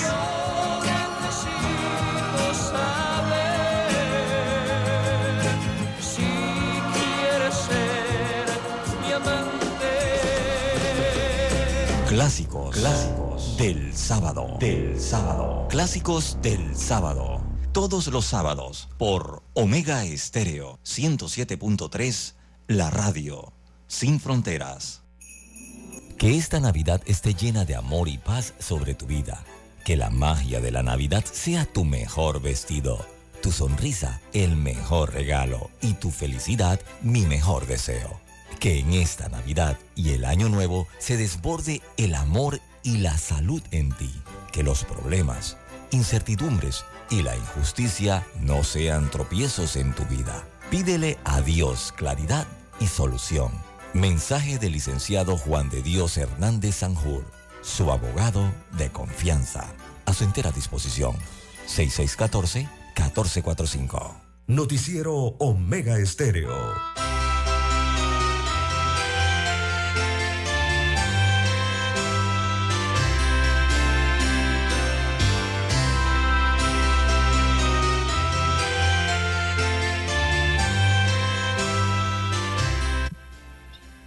Bien, son las 7.09, avanza la mañana, están en sintonía de Omega Estéreo, cadena nacional. Bueno, don César, pasada la medianoche de este sábado 2 de diciembre, aún se desconoce a ciencia cierta si había una decisión final sobre el retorno a clases propuesto por el Ministerio de Educación para el próximo lunes 4 de diciembre. De acuerdo con videos que circularon en redes sociales, a eso de las 10 de la noche aún no había un acuerdo entre ambas partes ya que los docentes rechazaban la propuesta del regente de educación en el país. El punto difícil de la discusión estuvo centrado en la forma de recuperación de clases que se establecía y que el Meduca propuso a los docentes extender el calendario escolar hasta el 12 de enero, incluyendo los sábados, lo cual fue rechazado por los dirigentes que no quieren trabajar, asegurando que no aceptarían ese castigo. Ellos lo ven como un castigo y no como una obligación, don César, y una recuperación de clases, que es lo normal, ¿no? La propuesta de los docentes es mantener el calendario escolar hasta el 29 de diciembre, como ya estaba establecido, culpando al ministerio de lo ocurrido, don César. Eso tampoco tiene sentido. Eso no tiene sentido. En la red social X de la Asociación de Profesores, se colgó un mensaje en el que señalaban que el paro continuaba. Pasado el mediodía, los dirigentes magisteriales empezaron a llegar a una de las oficinas del Meduca ubicadas en el edificio 105 en la ciudad del Saber para el acuerdo de finiquito de huelga, como siempre pasa, pues. Pasada las 2 de la tarde, se dio inicio a la reunión entre docentes y el Meduca y en este momento se debate sobre si se extendería el año escolar o se daría una recuperación de contenido. Esa reunión estuvo presidida por la ministra de Educación Maruja Guarday de Villalobos y se esperaba llegar a un acuerdo a altas horas de la noche para iniciar clases el próximo lunes. Uno de los puntos que planteaban los docentes era la evaluación de la extensión del año escolar para recuperar los contenidos. Por su parte, el director general de Educación, Guillermo Alegría, destacó y detalló que de parte del Meduca ya tienen la propuesta que realizarán a los docentes, pero en efecto esperan la propuesta del gremio para poder tomar una decisión y buscar el beneficio de los estudiantes que son los más perjudicados. En la mesa de negociación, pues, estuvo hasta la Defensoría del Pueblo y miembros de la Iglesia Católica. Eh, ya el Meduca realizó el desembolso de la segunda quincena de noviembre que había sido retenido por medida administrativa para solicitarle a los docentes que retomaran y retornaran a clases. Eso ni siquiera pues se llevó a, a la mesa de diálogo de finiquito porque el Ministerio de Educación, entonces es un gesto, gesto de buena fe, hizo el pago, tal y cual aquí nosotros lo comentamos, que era lo que correspondía hacerles el pago si ya se logró la inconstitucionalidad de la norma y que era una eh, de la norma del acuerdo, perdón, sí, del contrato ley 406. En efecto les pagaron, pero ahora el dilema está, don César, en cuándo termine el año escolar y cómo van a recuperar o reponer el tiempo perdido. Así es. Ahí sí, la situación, no estoy muy de acuerdo en esa parte, ¿no? Eh, de buena fe, buena ley del Estado, el Ministerio les aceptó pagar a los 17.400 y tantos eh, docentes que no habían recibido de pago una, una acción de buena fe, en este caso en medio de esta eh, situación de paro docente que estaba apoyando la, el no contrato minero, ¿no? Estaban en contra de la minería. pero don Juan de Dios uno no se puede volver enemigo de, de, la educación de este país tampoco, ¿no? O, o, o pisar esas líneas. Eh, aquí, eh, durante los últimos años, como usted lo acaba de leer, eh, digo, muchas han sido las demandas, muchas han sido las solicitudes, muchas han sido los paros, las huelgas, las manifestaciones, huelgas de brazos caídos, por parte de los gremios docentes y de profesores, ¿no? Eh, y siempre regresan entonces con la misma amenaza. Firmar esa palabrita de cero, cero represalias, creo que la leyó usted. El tema de cero represalias después de haber eh, realizado lo que por derecho también le, lo pueden asistir, ¿no? que son las manifestaciones y su expresar su libertad de expresión. Eh, pero en esta ocasión, don Juan de Dios, yo creo que los docentes bueno, tienen que comprometerse con mejorar el nivel de los estudiantes y llevar a, a, eh, mejorar, ¿verdad?, el tema de los fracasos de los estudiantes. Eh, pero, don Juan de Dios, eso parece que no se pelea eh, dentro de las protestas eh, que siempre lleva adelante el, el, gremio magisterial. Yo creo que deben comprometerse, bueno, ¿no? En tratar la de información lo que, me llega, don César, lo que ha sido lesionado del año lectivo. La información que me llega me dice que siendo las 2 y 30 de la mañana, de la madrugada, los gremios magisteriales de educadores llegaron a un acuerdo con el Ministerio de Educación, donde acordaron al menos ocho puntos, entre ellos la finalización de huelga y el retorno a clases a partir del lunes 4 de diciembre y poniendo como fecha de culminación del año escolar el 29 de diciembre de este año, César. Así que no sé cuántos días estarán respondiendo allí cuando finalizaba el año escolar, porque en realidad se perdieron. Esto, esta semana. Se perdieron bastantes días, casi un mes. No, más, don Juan de Dios, 39 días, casi mes y medio. No, hay que sacar sábado y domingo, don César. ¿Cuánto Ah, bueno, tiempo sí, duró eso? Eh, eso es lo que hay que ver allí, ¿no? Sí, Hablando como 30 días justamente como lo hacemos siempre en este 32 días. espacio. Tú no le puedes sumar sábado y domingo como si estuvieran Sí, iguales, esos días no hay clase. incluyendo. Ni día feriado. Y también le tienes Entonces, que restar, que también le es tienes que restar el 8 de diciembre, el 20 y el 25. Ah, Repítame, correcto, son días nacionales. Roberto. Que también le tienes que restar. Dice que inician clase el 4 y finalizan el 29. A esos días tienes que restarle el 8, el 20 y el 25. Sí, de cierto. diciembre. Son tres días más. Son tres días. 17 Pero- días en total. Pero la Sí. pregunta que yo tengo aquí, el calendario escolar, ¿cuándo terminaba? Ahí era que, ahí es el punto donde hay que empezar a Terminaba contar. para estas semanas, los Juan de inicio de diciembre. Creo que el calendario llegaba hasta el 10 de diciembre, si mal no recuerdo. Por ahí esa semana, del 10 al 12 de diciembre. Creo que por ahí estaba. Bueno, don César, eh, como quien dice del ahogado del sombrero, eh, las clases inician el lunes. Eh, en el mes de diciembre es muy difícil recuperar lo que se pierde durante todo el año, don César, y eso lo sabemos Sí. porque fuimos estudiantes. Eh, y se sabe que los mismos aires decembrinos no, no, no, no permiten ese avance necesario, ¿no? Y el año escolar va a finalizar el 29 de diciembre. Ese es el acuerdo que se alcanzó a las 2 de la mañana de este sábado, amigo y amiga oyente. Lo dijo la propia Asociación de Maestros Independientes. Son las 7:17 minutos, don César. Vamos a hacer la última pausa y regresamos. Happy Omega Stereo.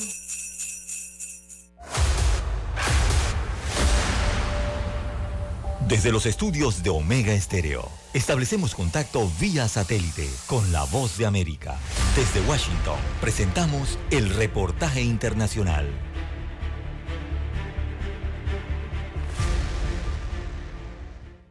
La crítica situación en la selva del Darién, la frontera natural entre Colombia y Panamá, desata las alarmas y numerosas organizaciones humanitarias internacionales temen por la vida de los migrantes al cruzar el inhóspito tapón del Darién. Desde Médicos Sin Fronteras, el coordinador general para Colombia y Panamá, Luis Eguiluz, afirmó que esta es una crisis sin precedentes y denunció que no se invierte la suficiente atención global ni regional, además de remarcar que tampoco se garantizan rutas seguras para los migrantes ni suficientes recursos para las organizaciones que los atienden, dijo textualmente. Quienes cruzan esta espesa y peligrosa selva se exponen a secuestros, violaciones en grupo y extorsiones en un terreno montañoso y pantanoso, según recogen desde Médicos Sin Fronteras, cuyos equipos en Panamá atendieron al menos a 397 supervivientes de violencia sexual, entre los que se incluyen menores. Sin embargo, temen que la cifra real sea mucho mayor, ya que, según aseguran, la violencia sexual a menudo no se denuncia debido al estigma y el Entre lágrimas, Angela Prada, migrante venezolana, compartió detalles de esta dura travesía que se extendió por días. En el río duramos cuatro días y medio, pasando acantilado, piedras, montañas, barro, donde se enterraba, donde personas se resbalaban, donde niños se les fueron de los brazos a las madres, donde vimos muertos, yo vi uno solo.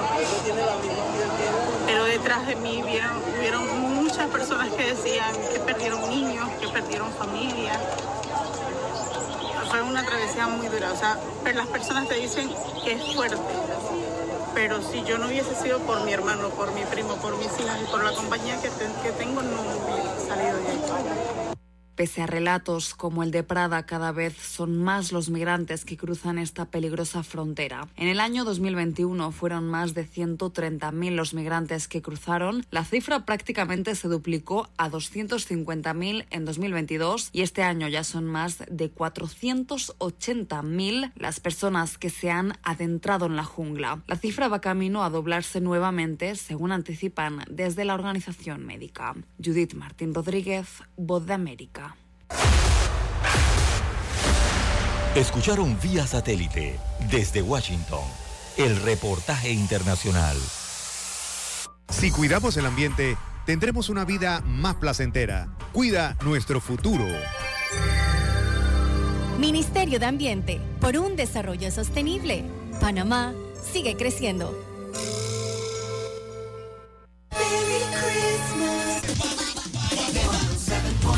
Merry Christmas. 107.3 Omega Estéreo.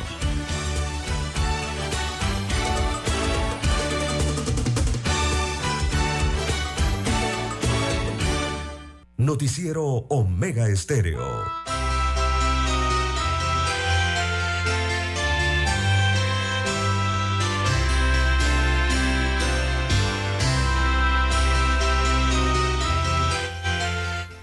El gobierno pagará el decimotercer mes, don César, el martes 5 de diciembre, por un monto de 59 millones de dólares aproximadamente, anunció la Contraloría.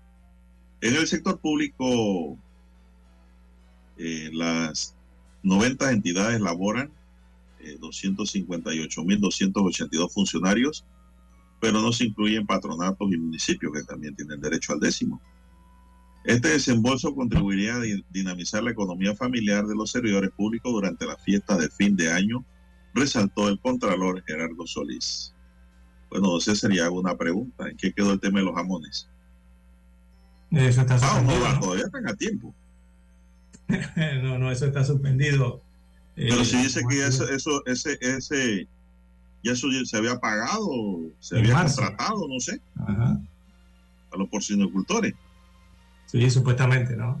En marzo se había eh, pagado adelantado, ¿no? Esta, estos compromisos. Pero, don Juan de Dios, eh, para la situación en cómo estaba el país, no creo eh, que eso vaya a, a seguir, ¿no? Y sobre todo cuando ya se habla de un replanteamiento, hay que hacer, no es que se habla, es que lo tienen que hacer, un replanteamiento del presupuesto general del Estado. Replantear allí significaría entonces tomar partidas de algunos programas de un Juan de Dios o ejecuciones o proyectos para destinarlo a otras a otros rubros, ¿no? Eh, ¿Qué es lo que va a tener que hacer el gobierno? Es apretarse el cinturón, don Juan de Dios, apretarse la correa. Lo que va a tener que hacer el gobierno porque lastimosamente eh, pusieron eh, todas sus esperanzas, don Juan de Dios, en el contrato minero. O sea, en lo que iba a entregar la minera de Panamá, sin tener en cuenta la respuesta que el pueblo panameño, la población en Panamá, iba a hacer al respecto. Todo cambió el panorama, ¿no? Bueno, en otra nota, amigos y amigas, recordemos que a las 2 de la mañana de este sábado el Ministerio de Educación llegó a un acuerdo con los educadores y las clases iniciarán el próximo lunes 4. No se puede perder un segundo más, señoras y señores, ni un minuto más. Dice un oyente, ¿y quién repone el tiempo cuando no nombran a los profesores y maestros a tiempo en las áreas apartadas del país que pierden hasta tres y cuatro meses? Eso es verdad lo que dijo la oyente hace un momento eh, en comunicación con don Roberto. Es verdad, eso es cierto. Y, e inclusive ella dice, ¿y cuándo le van a pagar a aquellos profesores que todavía le deben el 2022? Eso también es cierto. Esos son los llamados TEFA. TEFA, que quedan en vigencia expirada. Eh, nadie se preocupa por eso. Es una falta de consideración también. ¿ah? Entonces, de parte y parte. Las cosas funcionan bien cuando las dos partes se ponen de acuerdo. Y eso pasa hasta en el hogar. Y por ahí arranca todo, por el hogar, don César. En la relación familiar, por ahí arranca la vida. Porque de ahí entonces usted va a lo externo, en las relaciones interpersonales, intersociales, intrasociales, y en fin, eh, así sociológicamente se van desarrollando las actividades diarias. Entonces, si hay educadores que todavía no han cobrado, ¿cuándo, cuándo les van a pagar? Páguenle a tiempo, oiga. Y si este año que viene ya el Meduca tiene que organizar bien todos los nombramientos y traslados para que los niños y jóvenes no pierdan clases en el año lectivo 2024. Este es un cuento de nunca acabar, que no ha llegado el maestro, no ha llegado el profesor, que no lo han nombrado. Hombre, eso es falta de, de, de ganas, de echarle ganas al trabajo. Realmente es así. Bueno, el juzgado primero liquidador de causas penales. Iba. No sé si ibas con esa, vamos con esa, pues dale. Sí, ya que ese juzgado primero liquidador de causas penales ha ordenado a la Policía Nacional, don Juan de Dios, que busque al ex gobernador de la provincia de Coclé, Richard Pfeiffer, para que sea puesto a órdenes de la Dirección General del Sistema Penitenciario del Ministerio de Gobierno y cumpla una condena de 120 meses de prisión por la comisión del delito de estafa en perjuicio de la empresa Red Dragon Capital Management Limited. Esto eh, se produce luego de que el pasado mes de agosto la Sala Penal de la Corte Suprema de Justicia no admitió un recurso de casación presentado por la defensa de Pfeiffer y mantuvo la condena de primera instancia aplicada por el juzgado primero liquidador de causas penales. Así que la condena aplicada a Pfeiffer fue el resultado de una querella presentada por los representantes de Gold Dragon en la que alegaron haber pactado un contrato con Pfeiffer para invertir 100 mil dólares en labores de explotación minera a cambio del 2% de las acciones de Petaquilla Mineral Limited y las concesiones en el río Belencito, zona 1 y 2, y el río Petaquilla, zona 1 y 2, acuerdo que, según la denuncia, nunca se cumplió. Así que fuentes del órgano judicial confirmaron que este juzgado giró el oficio para la ubicación de Richard Pfeiffer el pasado mes de octubre. El 24 de enero del 2024, Pfeiffer debería enfrentar otro nuevo juicio, o sea, otro proceso más que tiene, eh, por el delito de retención, en este caso de las cuotas de la caja del Seguro Social, eh, precisamente porque la sala penal de la Corte anuló un primer juicio en el que fue absuelto. Esa investigación se inició, recordemos, por la retención de las cuotas de a la caja del Seguro Social desde finales del año 2013 hasta enero del 2015. Esto a través de la empresa Petaquilla Gold SA y Panamá Desarrollo e Infraestructuras, las cuales el representante legal de estas empresas era el ex gobernador de Cocle. Esa es la otra causa, pero primero lo están buscando para detenerlo, don Juan de Dios, para, para prenderlo, por el caso que tiene que ver con eh, Red Dragon Capital Management Limited. Bueno, si es que está en Panamá, don César. Eh, pero él vino por ahí. la otra. ¿Dónde estará? No sabemos. Ah, pero él ingresó a Panamá eh, algunos meses atrás, ¿no? Bueno, aquí hay gente que no aparece más. No lo encuentra ni el Interpol. Bueno, don César, y hablando de este juzgado primero liquidador de causas penales, también tenemos que condenó a Jorge Enrique González, gerente de proyecto, Carlos Jaramillo Silva, contratista de obras, y Marcos Barrigón Pipicay, capataz general. Este apellido me suena como en Veragua, César. A 10 meses de a 100 meses de prisión, perdón, no 10, 100 meses de prisión por homicidio culposo en perjuicio de Francisco García Ábrego. Vamos a ver cómo fue este hecho para que pongamos atención y no piense todo el mundo que en la empresa privada no pasa nada. Bueno, veamos. Este hecho ocurrió el 6 de abril de 2015 en el proyecto Santa María E37 en Llano Bonito, Juan Díaz. Francisco, con una máquina flexible para cortar una barra de acero, se produjo una herida en el cuello que le cortó la yugular mientras realizaba labores de construcción para una empresa constructora privada. Personal médico indicó que hubo demora en llevar al señor García al hospital que falleció por falta de oxígeno isquemia cerebral maligna, trombosis de la arteria cerebral media y por trauma penetrante en el cuello. Yo hago una pausa aquí. Yo quisiera saber si alguien que le cortan o se corta eh, la yugular tiene salvación. A mí me parece que no. Si hay algún médico que me diga que sí, bueno, yo le creo a lo que diga el científico pero yo he escuchado que el que le cortan la yugular, don César, aunque llegue la ambulancia a los dos segundos, eso es difícil de salvar. Pero ese no es el tema, pues el tema es que fue un accidente de trabajo. Ahí lo que hay que investigar es cómo ocurrió el hecho, por qué ocurrió y si se guardaban las medidas de seguridad laboral.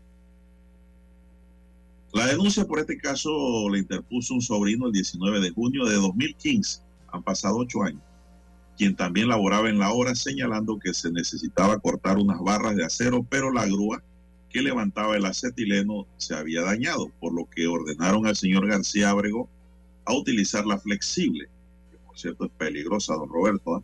a pesar de que no era una herramienta apropiada para el trabajo que le pedían, don César. Bueno, por esa causa condenaron a tres de la empresa a pagar 100 meses de prisión, 8 años, 3 meses, don César. Claro, esto admite un recurso de apelación ahora. Estamos hablando de una sentencia de primera instancia y después cabe una casación. Es decir, esto se va a llevar por lo menos dos años más, como mínimo, de dos a tres. Pero fueron condenados los miembros de la empresa, don César, penalmente, por homicidio culposo, es decir, negligencia, don César. 7.31 minutos. No sé si tienes algún comentario, se nos acabó el tiempo ya. ¿Tienes algo para cerrar? Bueno, las redes sociales nada más preguntando, eh, dice que la Corte no dijo que el contrato es nulo, pero es que la Corte yo creo que no tiene necesidad de eso, que es un tema de inconstitucionalidad. Digo, yo creo que Panamá debe entender que el contrato dejó de existir, es decir, que la minera Panamá no tiene contrato hoy día con el Estado, don Juan de Dios. Aunque lo haya dicho en la parte emotiva y no en la resolutiva, eh, ambas están conectadas, don Juan de Dios, y forman parte de la sentencia. Todo eso está unido, no se puede separar porque esté en una parte inicial del texto y la otra esté en la parte final. Eh, la Corte declaró la inconstitucionalidad de todo el contrato y esto ha dejado de existir. Es más, eh, no hay contrato, eso ya no existe, ¿no? Y lo declaró la Corte allí en su parte resolutiva también. No es que no tiene que decir nada, don César, he escuchado de todos. Inclusive hay abogados que dicen que el fallo estaba incompleto. No, señor, el fallo está completo. Solo basta que la Corte diga que es inconstitucional en su parte resolutiva y explique cuáles son los artículos que provocan esa inconstitucionalidad. Es que eso Lo no que es venga después ya es un asunto administrativo del Ejecutivo. Todo lo que venga después de eso. Y si la ley pues es declarada inconstitucional, por ende el contrato también ya no tiene fundamento legal de su existencia. Sí Así que pues eso está en blanco y negro allí, pero no tiene valor jurídico alguno. Sí. Entonces, Esto significa, o sea, en pocas palabras, no existe el contrato, la Corte lo dijo en su inconstitucionalidad, recordemos que ella está declarando una inconstitucionalidad, esto no es como las otras sentencias, ¿no? Que se pueden dar en algunas Exactamente, César. que te explican, ¿no? Dice que tienes que hacer esto, te procede esto, procede- Exactamente. Que Eh, con esto, los fallos- esto, esto, don César, eh, los fallos de inconstitucionalidad son tajantes. Ajá, no son como las sentencias ordinarias, penales y civiles que en la parte resolutiva el juez indica todo lo que hay que hacer. Ajá. Aquí no. La Corte no tiene por qué decirle al Ejecutivo lo que tiene que hacer. Simplemente le ha dicho, ustedes aprobaron algo que es inconstitucional. Punto. Sale de la vida jurídica del país. Entonces, todo lo que sigue allí lo tiene que hacer el señor Nito Cortizo en lo que le queda de gobierno con su equipo para cumplir el fallo. Este, fa- este fallo, lo que está diciendo para el amigo oyente y lo entiende un poco mejor, este fallo lo que significa es que la minera está ilegal y desde el 2017. Así que eso es lo que significa ese fallo de la Corte Suprema de Justicia. La inconstitucionalidad simplemente dice que ese contrato aprobado el 20 de octubre de este año ya no existe, no hay contrato, eso no existe. Eh, y por eso se da la inconstitucionalidad. Por eso es que la Corte dijo allí en uno de los párrafos finales, don Juan de Dios, y en su anuncio a la Nación, que eso salía del mundo jurídico. ¿Usted se acuerda? Cuando la Sí, claro. presidenta dijo... Todo lo inconstitucional sale del mundo jurídico. Exactamente, por eso lo, lo señaló en, en su comunicado, ¿no? La presidenta de la Corte Suprema de Justicia. Allí la Corte decidió que es inexistente jurídicamente, como usted bien señala, y eso fue lo que decidió la Corte Suprema de Justicia. Es decir, repito, la Corte dijo que el contrato queda anulado, eso no existe. Bien, amigos y amigas, se nos agotó el tiempo. Don Roberto Antonio Díaz nos acompañó en el tablero de controles. En la mesa informativa les acompañamos. César Lara. Y Juan de Dios Hernández Sanjur. Gracias, señoras y señores, por su tiempo dispensado. Sigan escuchando Mega Estéreo y nos estaremos escuchando el próximo lunes, Dios mediante. Hasta aquí, Noticiero Omega Estéreo.